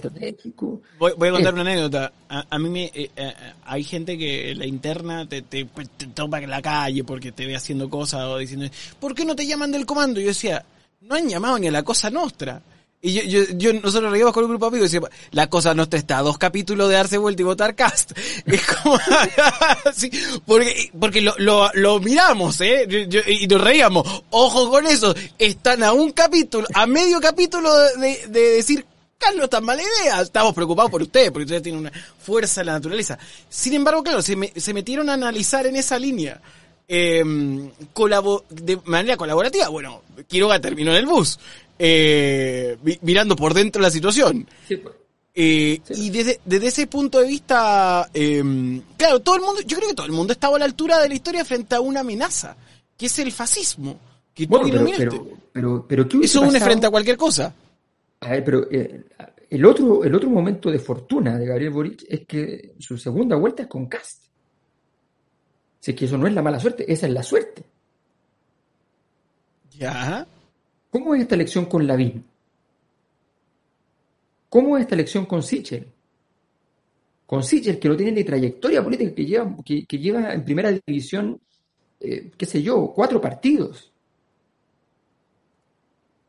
O sea, pero ¿cómo era la segunda vuelta con Sichel? No, estaba fácil. ¿Cuántos votos de, de Yasna Proboste te, te lograba llevar? ¿Cuántos votos de, de Franco Parisi te lograba llevar? Eh, ¿cuántos votos de Meo se lograba llevar?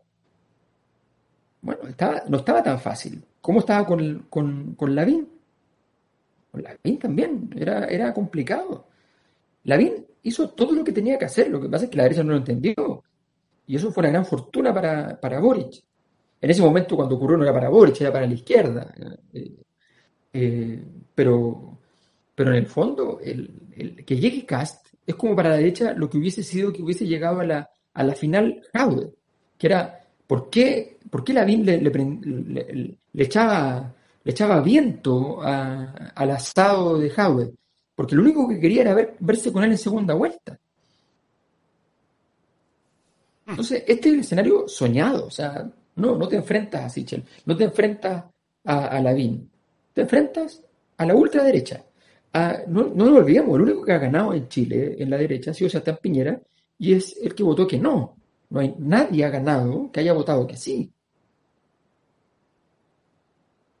Alta tesis. Y mm, eh, entonces tú ves mañana de que probablemente eh, se gana en el, el- el mundo de Boric eh, una gran fiesta. Comienzo, Una tremenda fiesta. comienza una tremenda fiesta histórica. Una tremenda fiesta accidental histórica porque no era el plan A. Era el plan B. Se fue. Fue. Y, y... una temporada antes de lo, de lo, de lo que tenían planificado. O sea, era nuestra, no era esta elección, era la siguiente. Que a mí siempre esa planificación me molestó. O sea, a mí, a mí yo me revelaba esa planificación. La razón por la que yo exijo primarias legales en 2017 es porque, el, y, y hablo con Beatriz y, le digo, mira, nosotros no podemos, somos profesionales exitosos en nuestra área, no podemos llegar a que nos pongan una primaria por internet, así como las cosas de París. No, no podemos hacer eso. Tenemos que hacer una cosa bien hecha, bien, bien formalizada. No, no, esto no es, no, no, vamos a aceptar un juego, nosotros somos gente ya grande, somos tenemos otra edad, tenemos otras condiciones. Y finalmente Beatriz exige dentro del comando entonces que efectivamente haya, haya inscripción y haya primaria.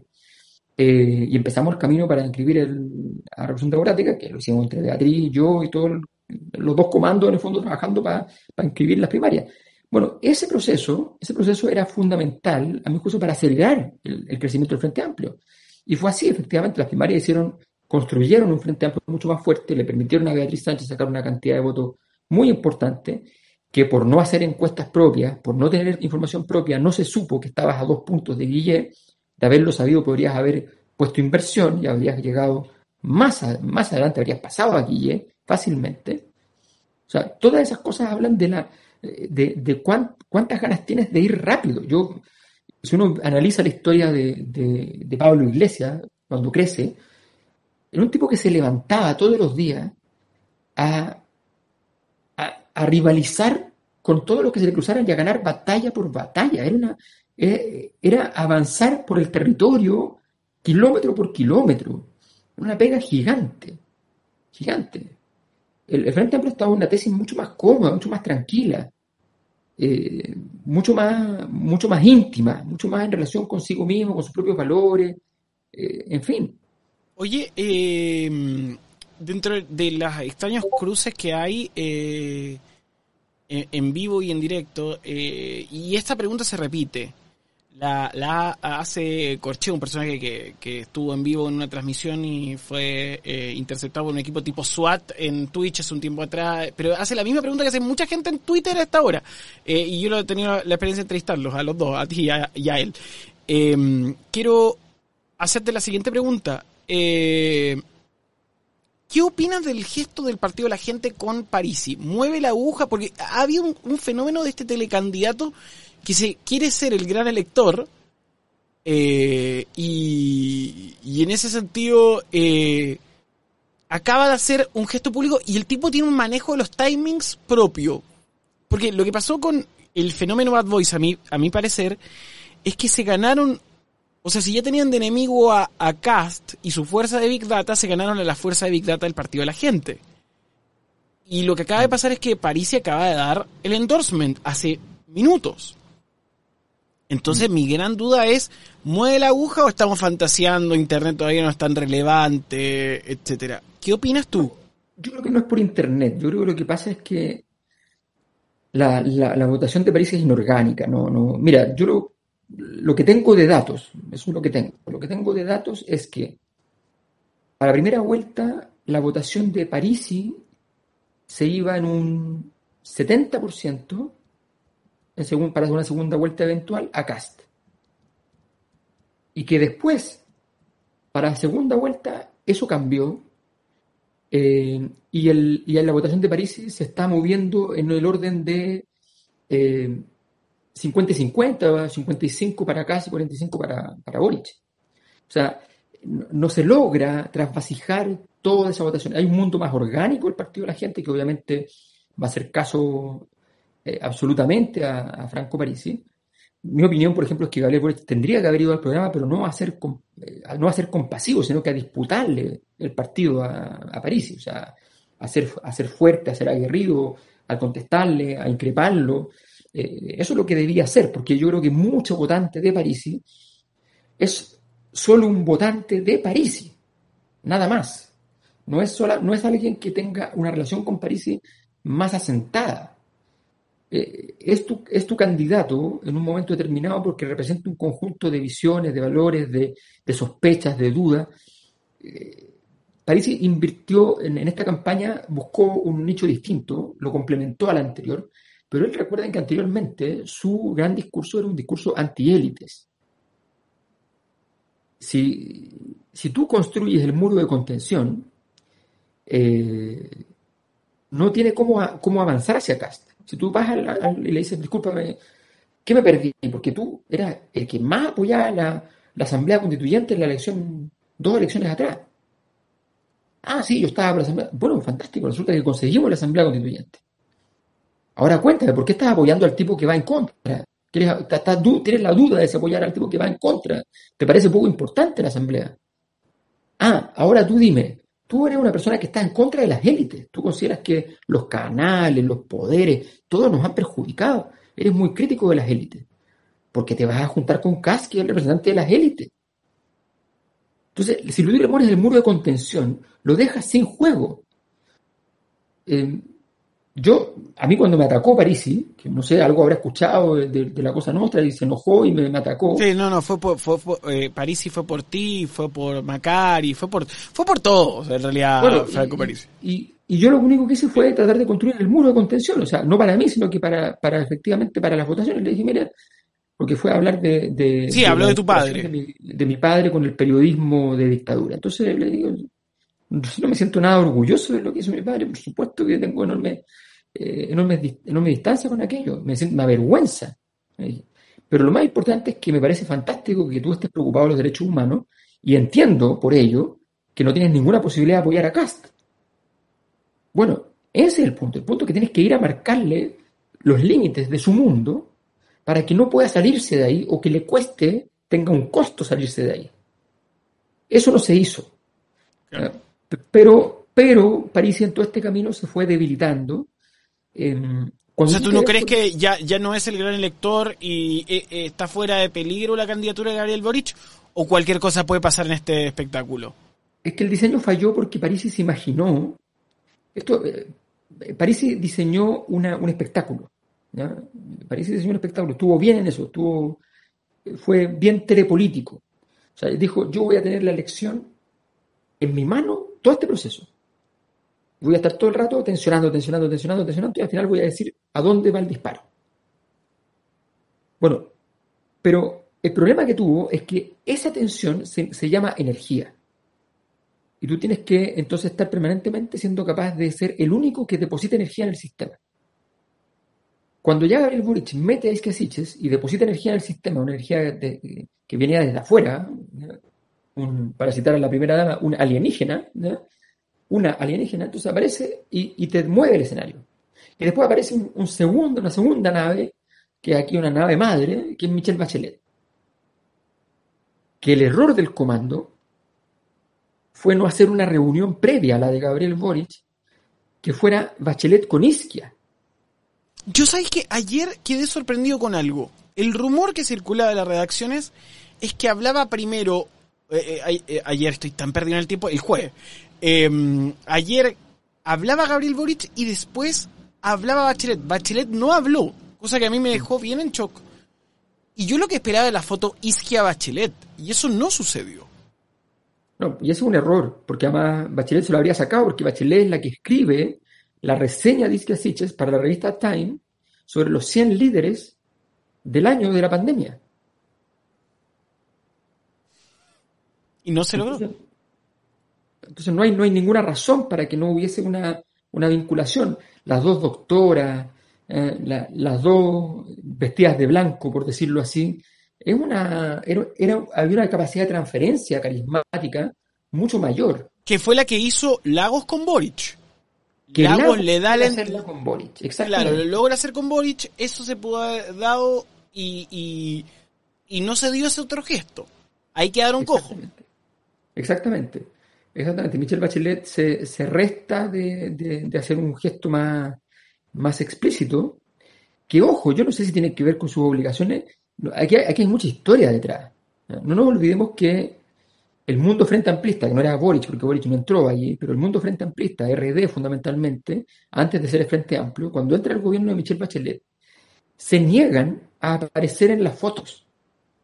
Se niegan. No hay fotos con Bachelet.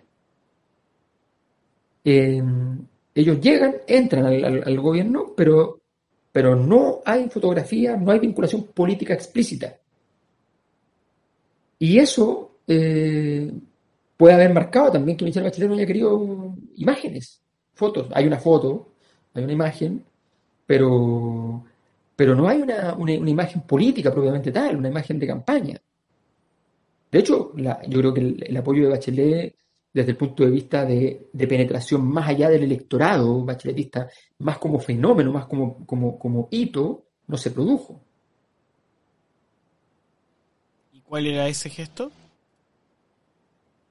Ese gesto tenía que ver con, el, ese, ese momento en el cual tú apareces en un lugar relativamente inesperado, relativamente masivo o sencillamente muy, muy mediático. O sea, por ejemplo, Bachelet y Boric van a un matinal. Claro, eso no, sucedió. O sea que la, la, reunión fuera en la casa le restaba más que le sumaba. O sea, es una suma porque evidentemente es una suma. Es Michelle Bachelet y, tiene esa capacidad eh, santoral que, le permite volver a navegar el, agua de la santidad después de haber pecado. Eh, ella es un personaje muy, muy particular en términos políticos y tiene, un, tiene un carisma que es muy extraño en los tiempos actuales. Pero más allá de, eso, había una oportunidad que podría haber sido del tamaño de la llegada de Iskia Siches al comando, como fue el primer día, que fue un día espectacular. Bueno, pero como dato apareció en TikTok jugando uno. Ese fue el, otro gesto. Sí, sí, sí.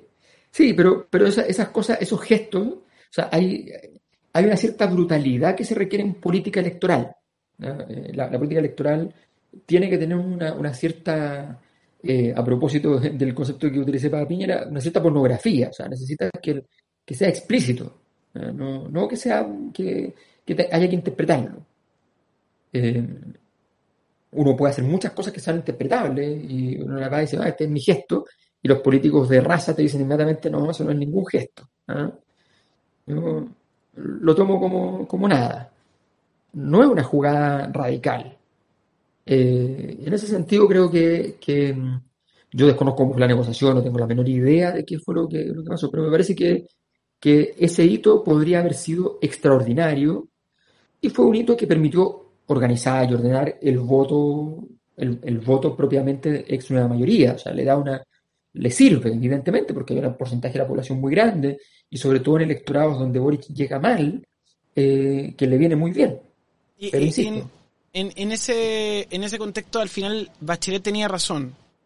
Esa es la conclusión y, encarna la persona que dice que tenía razón y, es validada por el tiempo. Entendiendo la gratuidad y la, cantidad de gente que está agradecida de la gratuidad, yo creo que es un voto importante, las familias que tienen ese servicio. Yo creo que ahí hay un tema, también el tema constituyente. Entonces, ¿ya está al lado, ya es lo suficientemente fuerte o, claro, ahí te quedó pendiente eso? Lo que pasa es que, lo que pasa es que el, eh, a ver, Michelle Bachelet eh, tuvo un gobierno en términos de, gestión de poder eh, pasmosamente equivocado. Cuando ella le aconseja no escuchar a los que les dicen que sí a todo, eh, tiene mucho que ver con lo que le pasó también. Em, y para que terminara finalmente delegando el gobierno a una especie de, líder de la oposición en la práctica, de, líder de la derecha, eh, que era Burgos. Entonces, eh, entonces, en el fondo, Michelle Bachelet tenía una, tiene una, una, historia al respecto que, cuya validación no era requerida porque ella, más allá de sus errores, siempre ha sido un personaje que está más allá de las políticas públicas, más allá de sus decisiones, es algo mucho más universal. Y su salida además a, grandes cargos internacionales, con mucha prestancia internacional, confiere una magia, un, un, bálsamo que, no es habitual en Chile además. Entonces, pero yo creo que, que, que de alguna manera hubo que inventar, hubo que inventar un carro un carruaje que permitiera que ambos liderazgos caminaran, cada uno con sus propios neumáticos, cada uno con sus propias ruedas, pero cada uno caminar en conjunto. eh, esa, eso es una arquitectura. aquí lo que falta es arquitectura. Ese es el gran tema. Lo que viene para Chile, lo que viene para la política chilena, lo que viene para, para, para la construcción de las élites. Estamos viviendo un, un reemplazo de élites. Es un tremendo cambio. Estamos viviendo el fin de las AFP. Es un tremendo cambio. Estamos viviendo, vamos viviendo el, el, fin del modelo económico. Tal como lo conocíamos, va a haber otro modelo que puede ser de libre mercado igual, pero no, no, no la, en la forma que tenía. Estamos viviendo, va a llegar un estado de otro tamaño las universidades que no tenían la carrera de administración pública la están abriendo. La católica no tenía administración pública, la está abriendo. Todos saben para dónde va esto. Nadie se imaginó que realmente iba a llegar alguien que achicar el Estado. No es real eso. Entonces, e, e, este es un proceso, este es un proceso grande, gigante, una ola demasiado grande. Tú tienes que tener, para afrontar este proceso, una arquitectura, porque si no, la energía te pasa por encima. Una duda para ir redondeando. Bueno, primero, muy agradecido de la clase que nos ha regalado Alberto. Eres un capo y, bueno, hace muchos años te lo he podido manifestar y he tenido el honor de poder compartir contigo al aire. Así que e, e, eso me pone muy contento también ver que estás bien en tu viaje hacia el extranjero y lo de tu familia. Eh, ¿Piñera destruyó la República finalmente?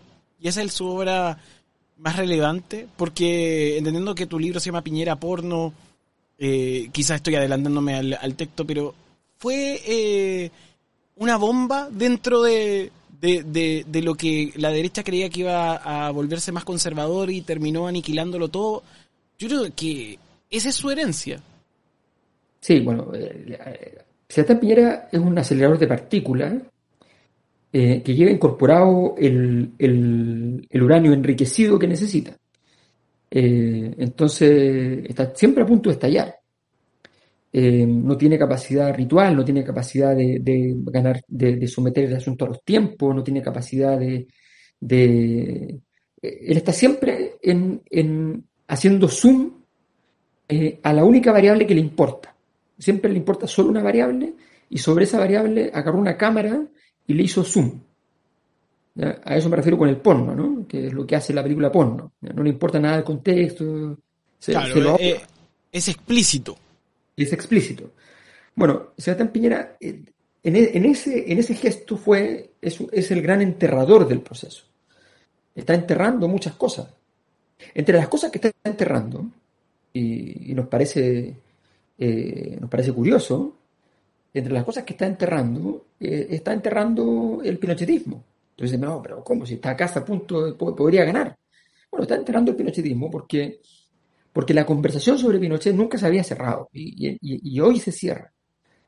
Eh, y termina siendo, efectivamente, cuadrándose el círculo con, con la, discusión sobre el rol de Lucía Iriar de Pinochet, sobre su muerte, sobre, los delitos eventuales, sobre un conjunto de cosas. O sea, toda esa discusión viene a marcar con un sello el, fin de, de, Pinochet, de, lo que quedaba del fantasma del padre de esta época, del, padre de Hamlet. Eh, em, y de alguna manera entonces, eh, porque lo que quiso hacer en su momento Lagos era reemplazar la paternidad de Pinochet sobre Chile, que era una jugada interesante. Claro. Pero no lo logró. Da lo mismo por qué, pero no lo logró. Luego, entonces, hay que apostar a la, mami en el fondo. Nos refugiamos en, en, eh, eh, la mami y en, en lo que en el mundo ultracatólico le llaman el trabajo de María, el trabajo invisible de la mami, ¿no? De, que, va conciliando las cosas, que va haciendo que las cosas funcionen, pero bueno, pero ya, tratando que la gente se lleve bien. Bueno, eh, ese, ese trabajo dio lo que dio, que fue bastante, y dejó de dar lo que dejó de dar porque en un momento se requería más que eso. Y aparecen entonces los hijos, aparecen los, los, Hamlet, eh, que todavía se les aparece el fantasma de su padre, pero no un padre al cual admiran y al cual añoran y al cual, al cual le mataron, sino que al contrario, un padre, un padre asesino, eh, un padre negro.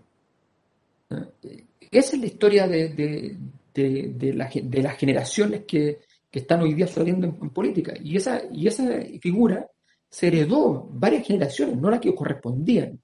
Y pasó que entonces finalmente eh, Pinochet no se, no se había ido, no se lograba ir del todo. La llegada de José Antonio Caz viene a decir, aquí está Pinochet, hagamos con él lo que haya que hacer. Desde darle el gobierno hasta sencillamente decirle, ¿sabes qué? Adiós. Y bueno, y eso es lo que se está dirimiendo de alguna manera. Si, no, si finalmente casi no supo salir de allí, no, no, no fue capaz de decir eh, eh, el nombre de Elon Musk y hablar de innovación. No fue capaz de hacer nada de eso. Eh, mañana vamos a tener una elección que tú crees que va a ser peleada. los últimos cálculos con la reacción de París y los tienes. ¿Hay alguna proyección? No, yo, yo lo que creo es que no va a ser voto a voto. No, no creo que vaya a ser demasiado amplia. No, no, no creo las tesis que sea demasiado amplia. Eh, no tengo ninguna duda que la campaña segunda vuelta de Boric fue mucho mejor que la de Cast, pero no tengo ninguna duda de que se cometieron más errores de los que se debió haber cometido. Eh, una campaña de segunda vuelta no puede tener errores, tú estás jugando todo y por tanto tienes que partir de la premisa de que el otro va a hacer todos los puntos eh, y que tú tienes que mejorar tu desempeño, no en ningún caso tener un igual desempeño. Cuando Michael Jordan llegaba a los playoffs, hacía por partido 10, 12 o 15 puntos más de lo que hacía en temporada regular. Bueno, eso, eso es lo que se espera de, de, un, de un jugador que llega a una instancia importante. Ahora, José Antonio Cast se reveló un jugador muy mediocre en segunda vuelta, sin, como decía, un jugador de segunda división. Y Boric, en cambio, ya llevaba mucho tiempo en primera división y efectivamente supo sobrellevarlo, cometiendo algunos errores. Eh, yo creo que eso da para una diferencia, pero, pero no olvidemos que la suma, la suma simple, original, del, del día siguiente de la primera vuelta, era una suma que los números no le daban a Boric. No, no le daban, no, claro. no, es que no le daban por ningún a lado. Mí, a mí me preocupa eso y que estemos frente a la campaña de mayor inversión publicitaria en digital de la historia. Creo que eso es. Creo, creo que. Más, pero eso también aplaca el cisne negro que fue la muerte de Lucía. O sea, la verdad, el escenario de mañana es absolutamente inesperado.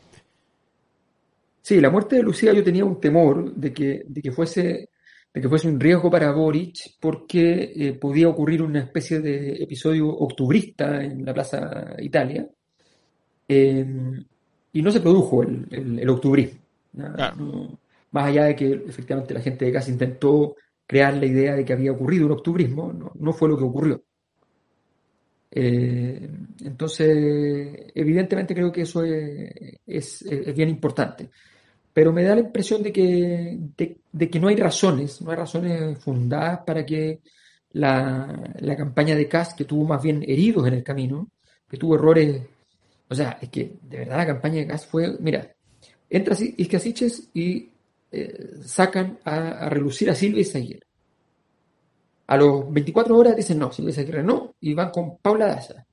Y un par de horas después, nadie sabe cómo, le meten una dupla y meten a Evelyn Matei, que había sido un fracaso como candidata presidencial.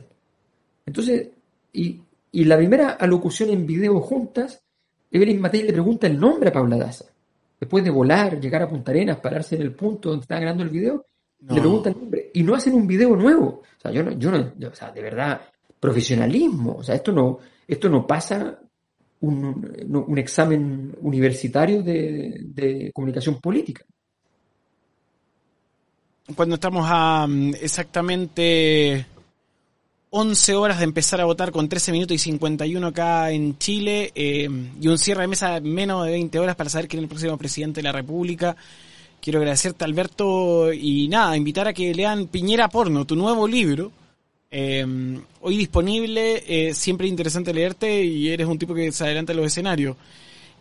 Y que, y, pero no me quiero ir sin una duda. Sí, dime. Ricardo Lagos y Don Francisco hacen gestos interesantes a, al mismo Boric. Uno le dice que puede hacerlo y el otro le entrega una corbata.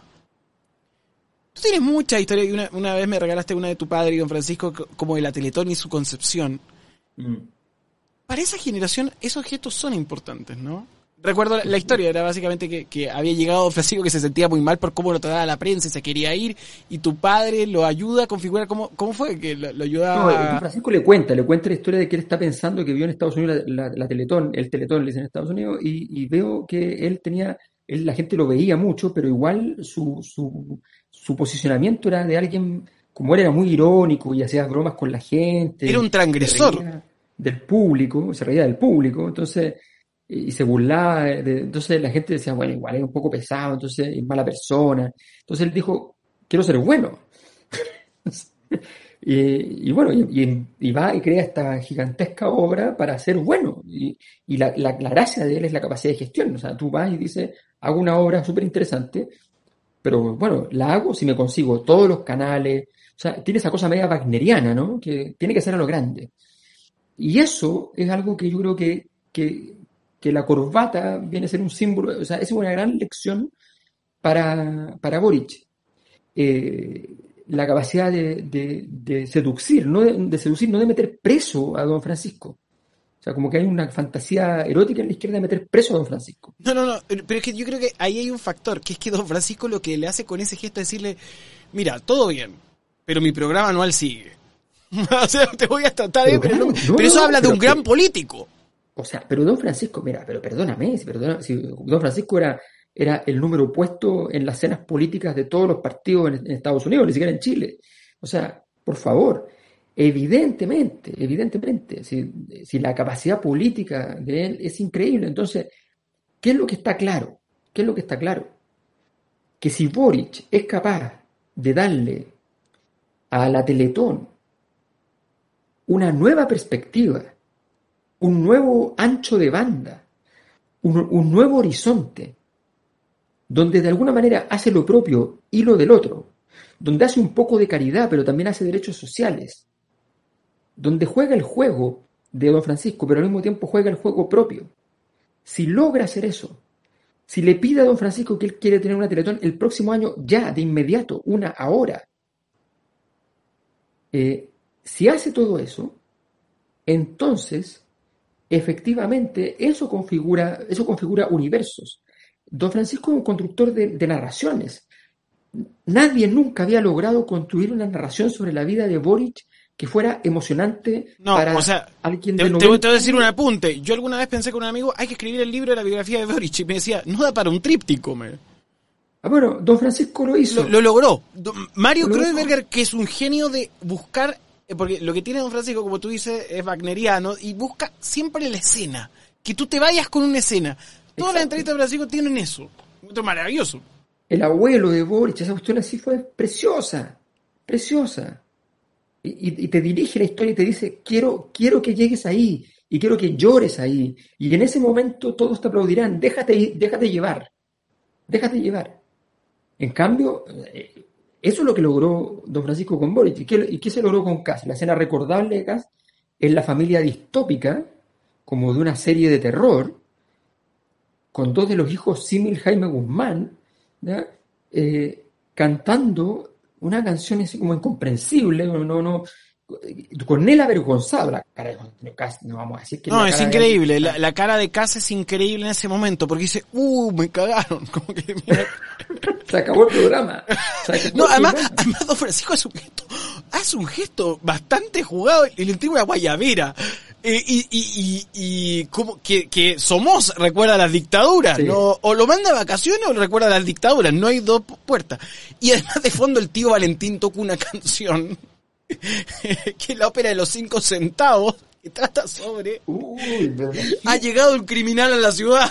ha llegado que me- y, y nunca va a ganar. Pero siempre hay que estar atento, eso dice la canción de Claro, que le... claro, sí que es la, el- claro, una la alerta. la famosa ópera que escrita por Brecht, el libreto es, es de Brecht, Claro. de Brecht con Ball. Bueno, No, sí. efectivamente, o sea, que una, un emblema de las, de las óperas que, se, que son, son aceptadamente de izquierda. La mayor parte de las óperas lo son, pero siempre han sido presentadas como si fueran de derecha. Pero, pero la, la, ópera, efectivamente, esa no hay manera de presentarla de, de derecha, así que no hay, no hay alternativa. Eh, pero sí, efectivamente. Entonces, es una, es una cosa del terror. Bueno, Boric tuvo en ese, en ese episodio eh, un momento extraordinario, extraordinario. y, si, y, como, y como es don Francisco, le hizo un favor y hay que devolvérselo.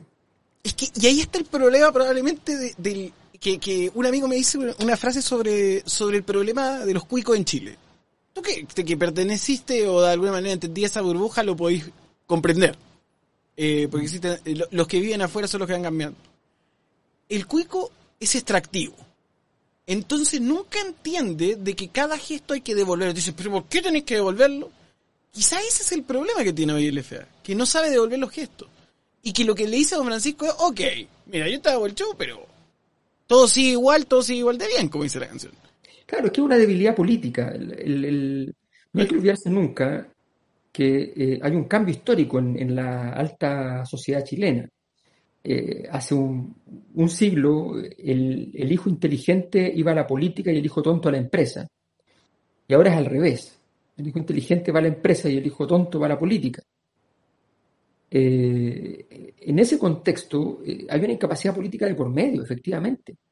A propósito don Francisco, mira, te cuento, hace muchos años, no sé, 2012, después de las elecciones de 2011, me invitaron estaban haciendo una serie de entrevistas de, análisis estratégico en la Teletón, en la Fundación Teletón.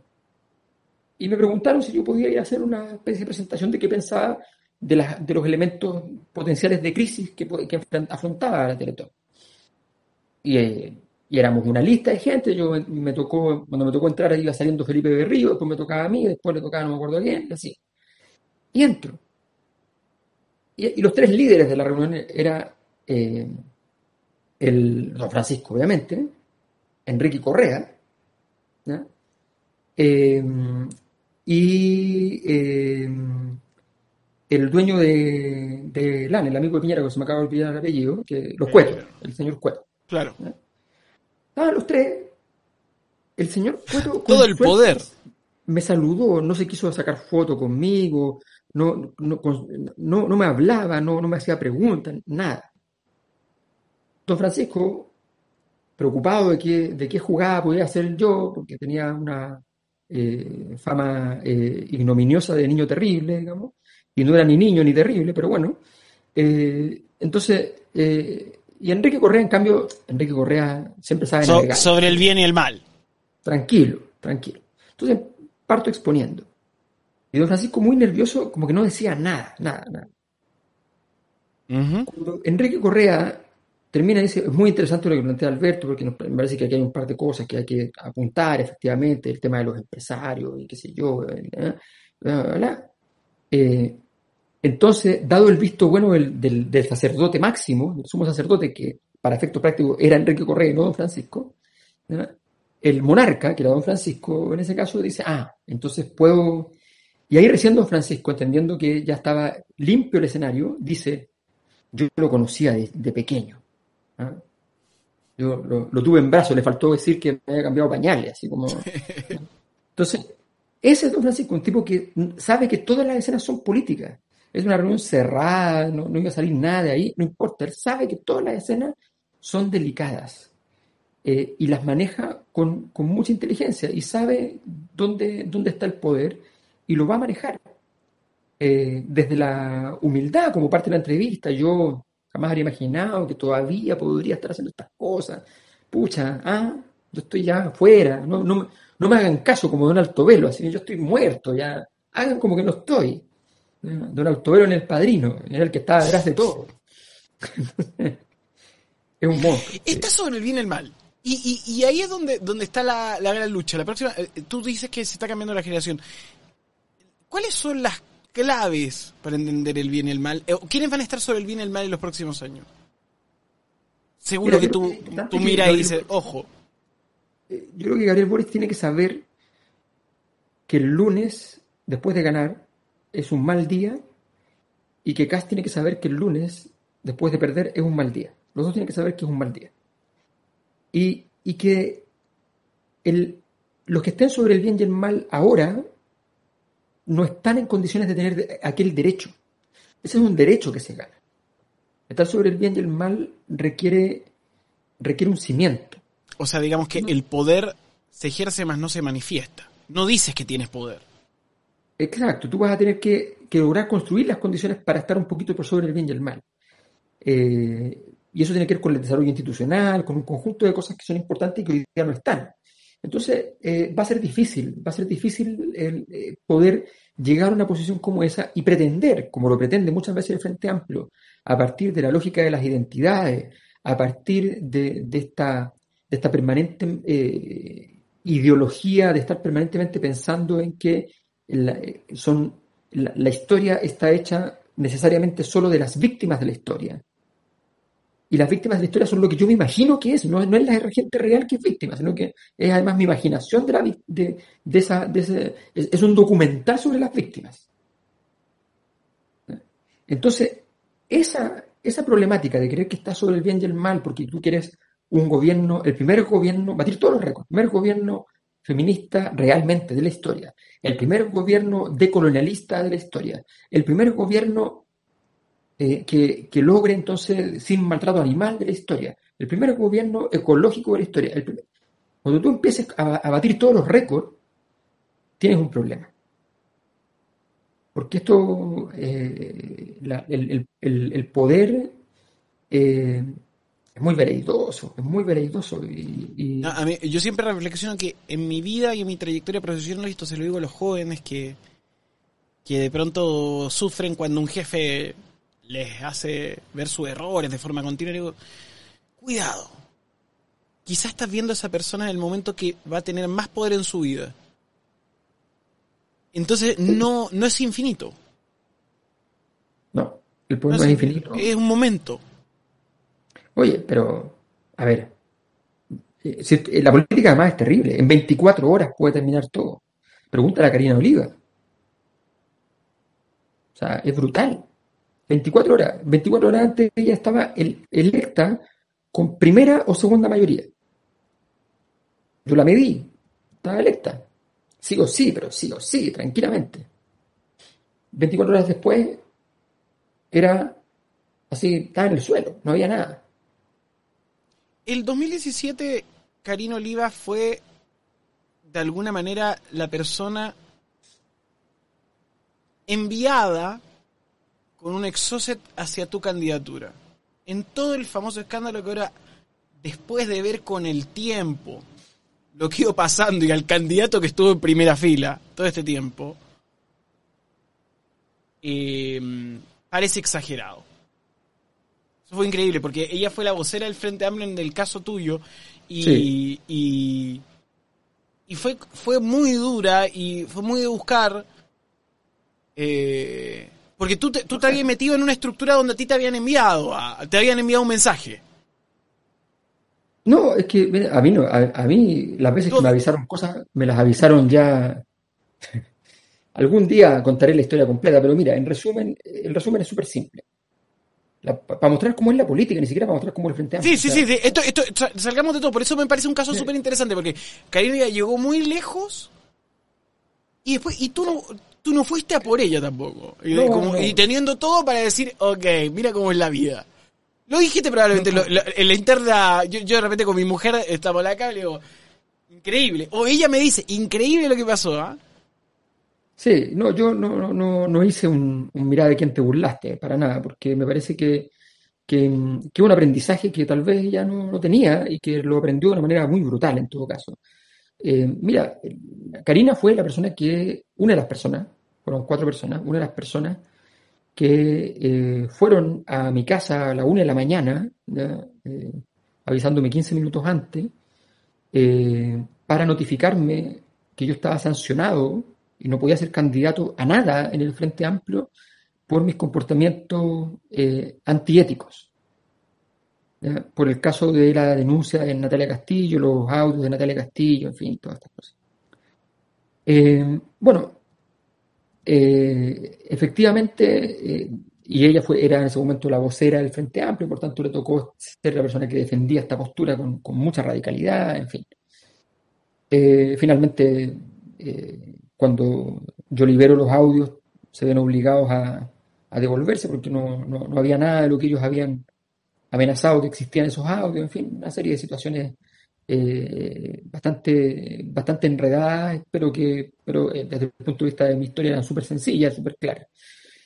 Ahora, Karina Oliva, y, aquí viene lo interesante, si tú miras esa época del Frente Amplio, prácticamente la gente que fueron los que estaban a cargo de las operaciones políticas del Frente Amplio, de todas las cuestiones, no está ninguno prácticamente en el Frente Amplio. De, las personas que, que, estaban en que, están eh, que estaban ese día en mi casa que me fueron a notificar eh, solo está Rodrigo Checopar en el Frente Amplio. Los cuatro. Esas cuatro personas que tuvieron que ir a notificarme y hacer la vega sucia hay tres que no están que no tuvieron el premio de estar en el siguiente gobierno ni nada por el estilo eh, bueno eso eso es la política esa es la complejidad de la política. Y uno mira a Natalia Castillo, Natalia Castillo que fue parte de todo ese proceso, que fue la denunciante dos veces. Primero eh, me denuncia respecto a que yo supuestamente me junto con ella, efectivamente, porque ella insistía mucho en, hablando con un amigo mío, qué sé yo. Y yo me junto con ella y le digo que voy a ser candidato, le cuento, qué sé yo, me cuenta su trayectoria, y me dice que, ah, y, y, ella entonces va y sostiene en una entrevista que yo la quería bajar y que le quería quitar el cubo y qué sé yo. Y entonces hay una denuncia y se arma un lío, qué sé yo. Bueno. Y después Natalia Castillo es la que filtra el audio dentro del, Frente Amplio y dice, oye, bueno, ¿dónde está Natalia Castillo? Natalia Castillo se fue del Frente Amplio, no tuvo ningún apoyo dentro del Frente Amplio. Eh, no sé si cómo estará, si está enojada o no está enojada con el Frente Amplio, pero eh, si está enojada o, no está enojada, más o menos no está a mucha distancia de la distancia que tengo yo hoy día con el Frente Amplio. Eh, Natalia Castillo y, y Karina Oliva, que en su momento tuvieron que hacer mucho trabajo, el, trabajo de operador, digamos, de operadoras en ese caso, bueno, resulta que ahí está, ahí están, efectivamente, fuera en la práctica.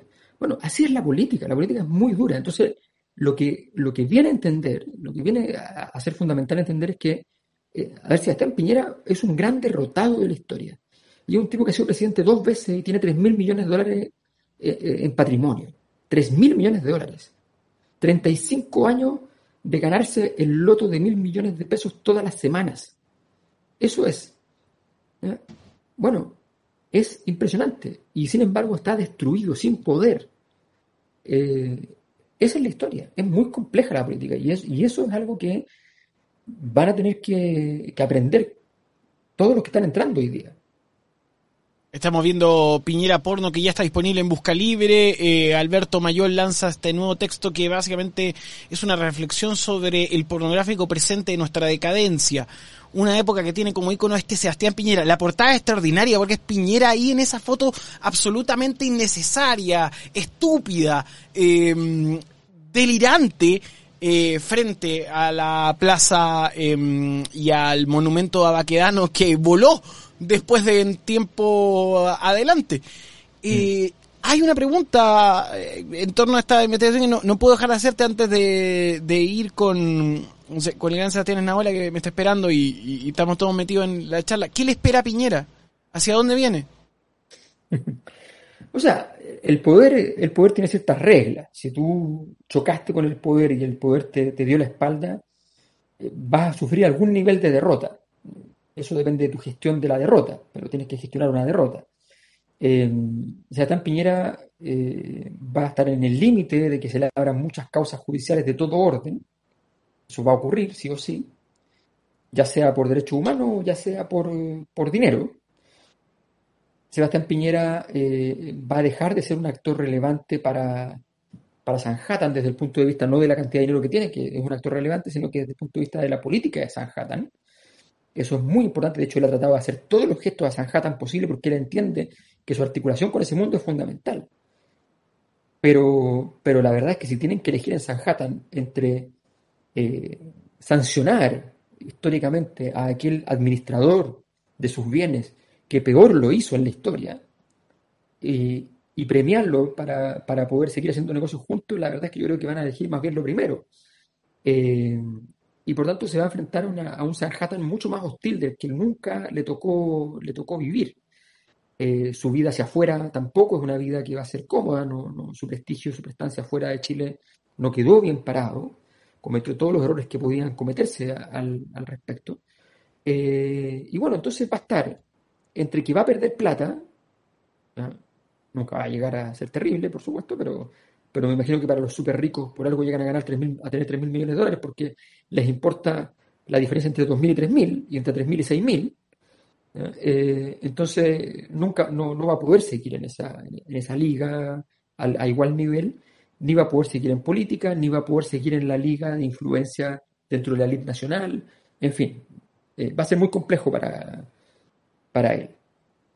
Piñera pone un excelente regalo de Navidad para toda la familia que quiera pensar la política como lo hace el gran Alberto Mayol, que también lo pueden escuchar en La Cosa Nostra. Va a estar muy interesante lo que va a pasar mañana. Eh, ¿Es cierto eh, o, es incierto? ¿Tú no, no, ya tienes absoluta certeza de que Gabriel Boric es el nuevo presidente de la nación? Yo creo que sí, la verdad es que me, me, me, parece que todas las posibilidades que hubo de que las situaciones se le complicaran muchísimo a Boric o que Cast lograra aprovechar oportunidades o hacerlo bien, no, no se dieron.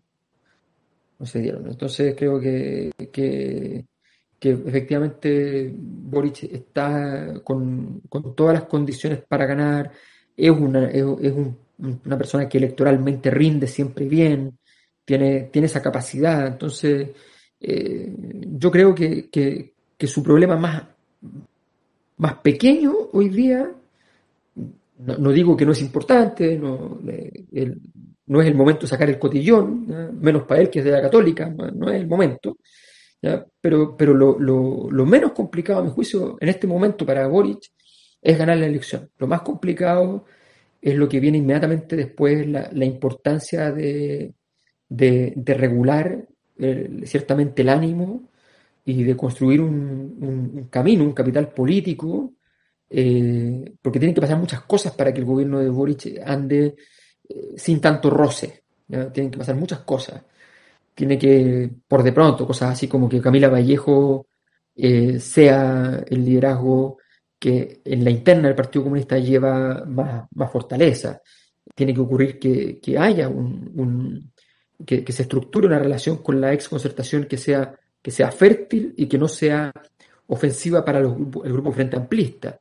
Eh, tiene que, va a tener que inventar una, una, fórmula de negociación y va a tener que aprender que el me cae bien, me cae mal, me importa, no me importa, es que le tengo rabia, no le tengo rabia, todas esas cosas no importan. En este momento es un momento de, pragmatismo, de gobierno, de estabilización, eh, y no hay que olvidar nunca la palabra gobierno, viene de la palabra griega kiberne, que significa timón, gobierno, control.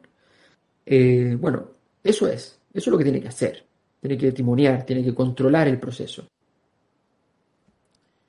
Alberto Mayol esta noche desde Europa, en vivo y en directo acá en esta transmisión especial. Muchas gracias, Alberto. Muchas gracias a ti, Nicolás. Un gran abrazo y suerte. Felicitaciones más por esta iniciativa. He estado viendo estos días tu, iniciativa y siempre ahí en la, en la vanguardia del uso de, de las redes sociales y las tecnologías de la información. Así que un abrazo. Un abrazo, cuídate. Cambio fuera. Estamos cerrando la conversación en Twitter Space, donde va a estar disponible eh, de forma íntegra y eh, hacemos cambio con los títulos de esta hora, porque comenzamos a analizar lo que ha pasado en la votación internacional. Atención.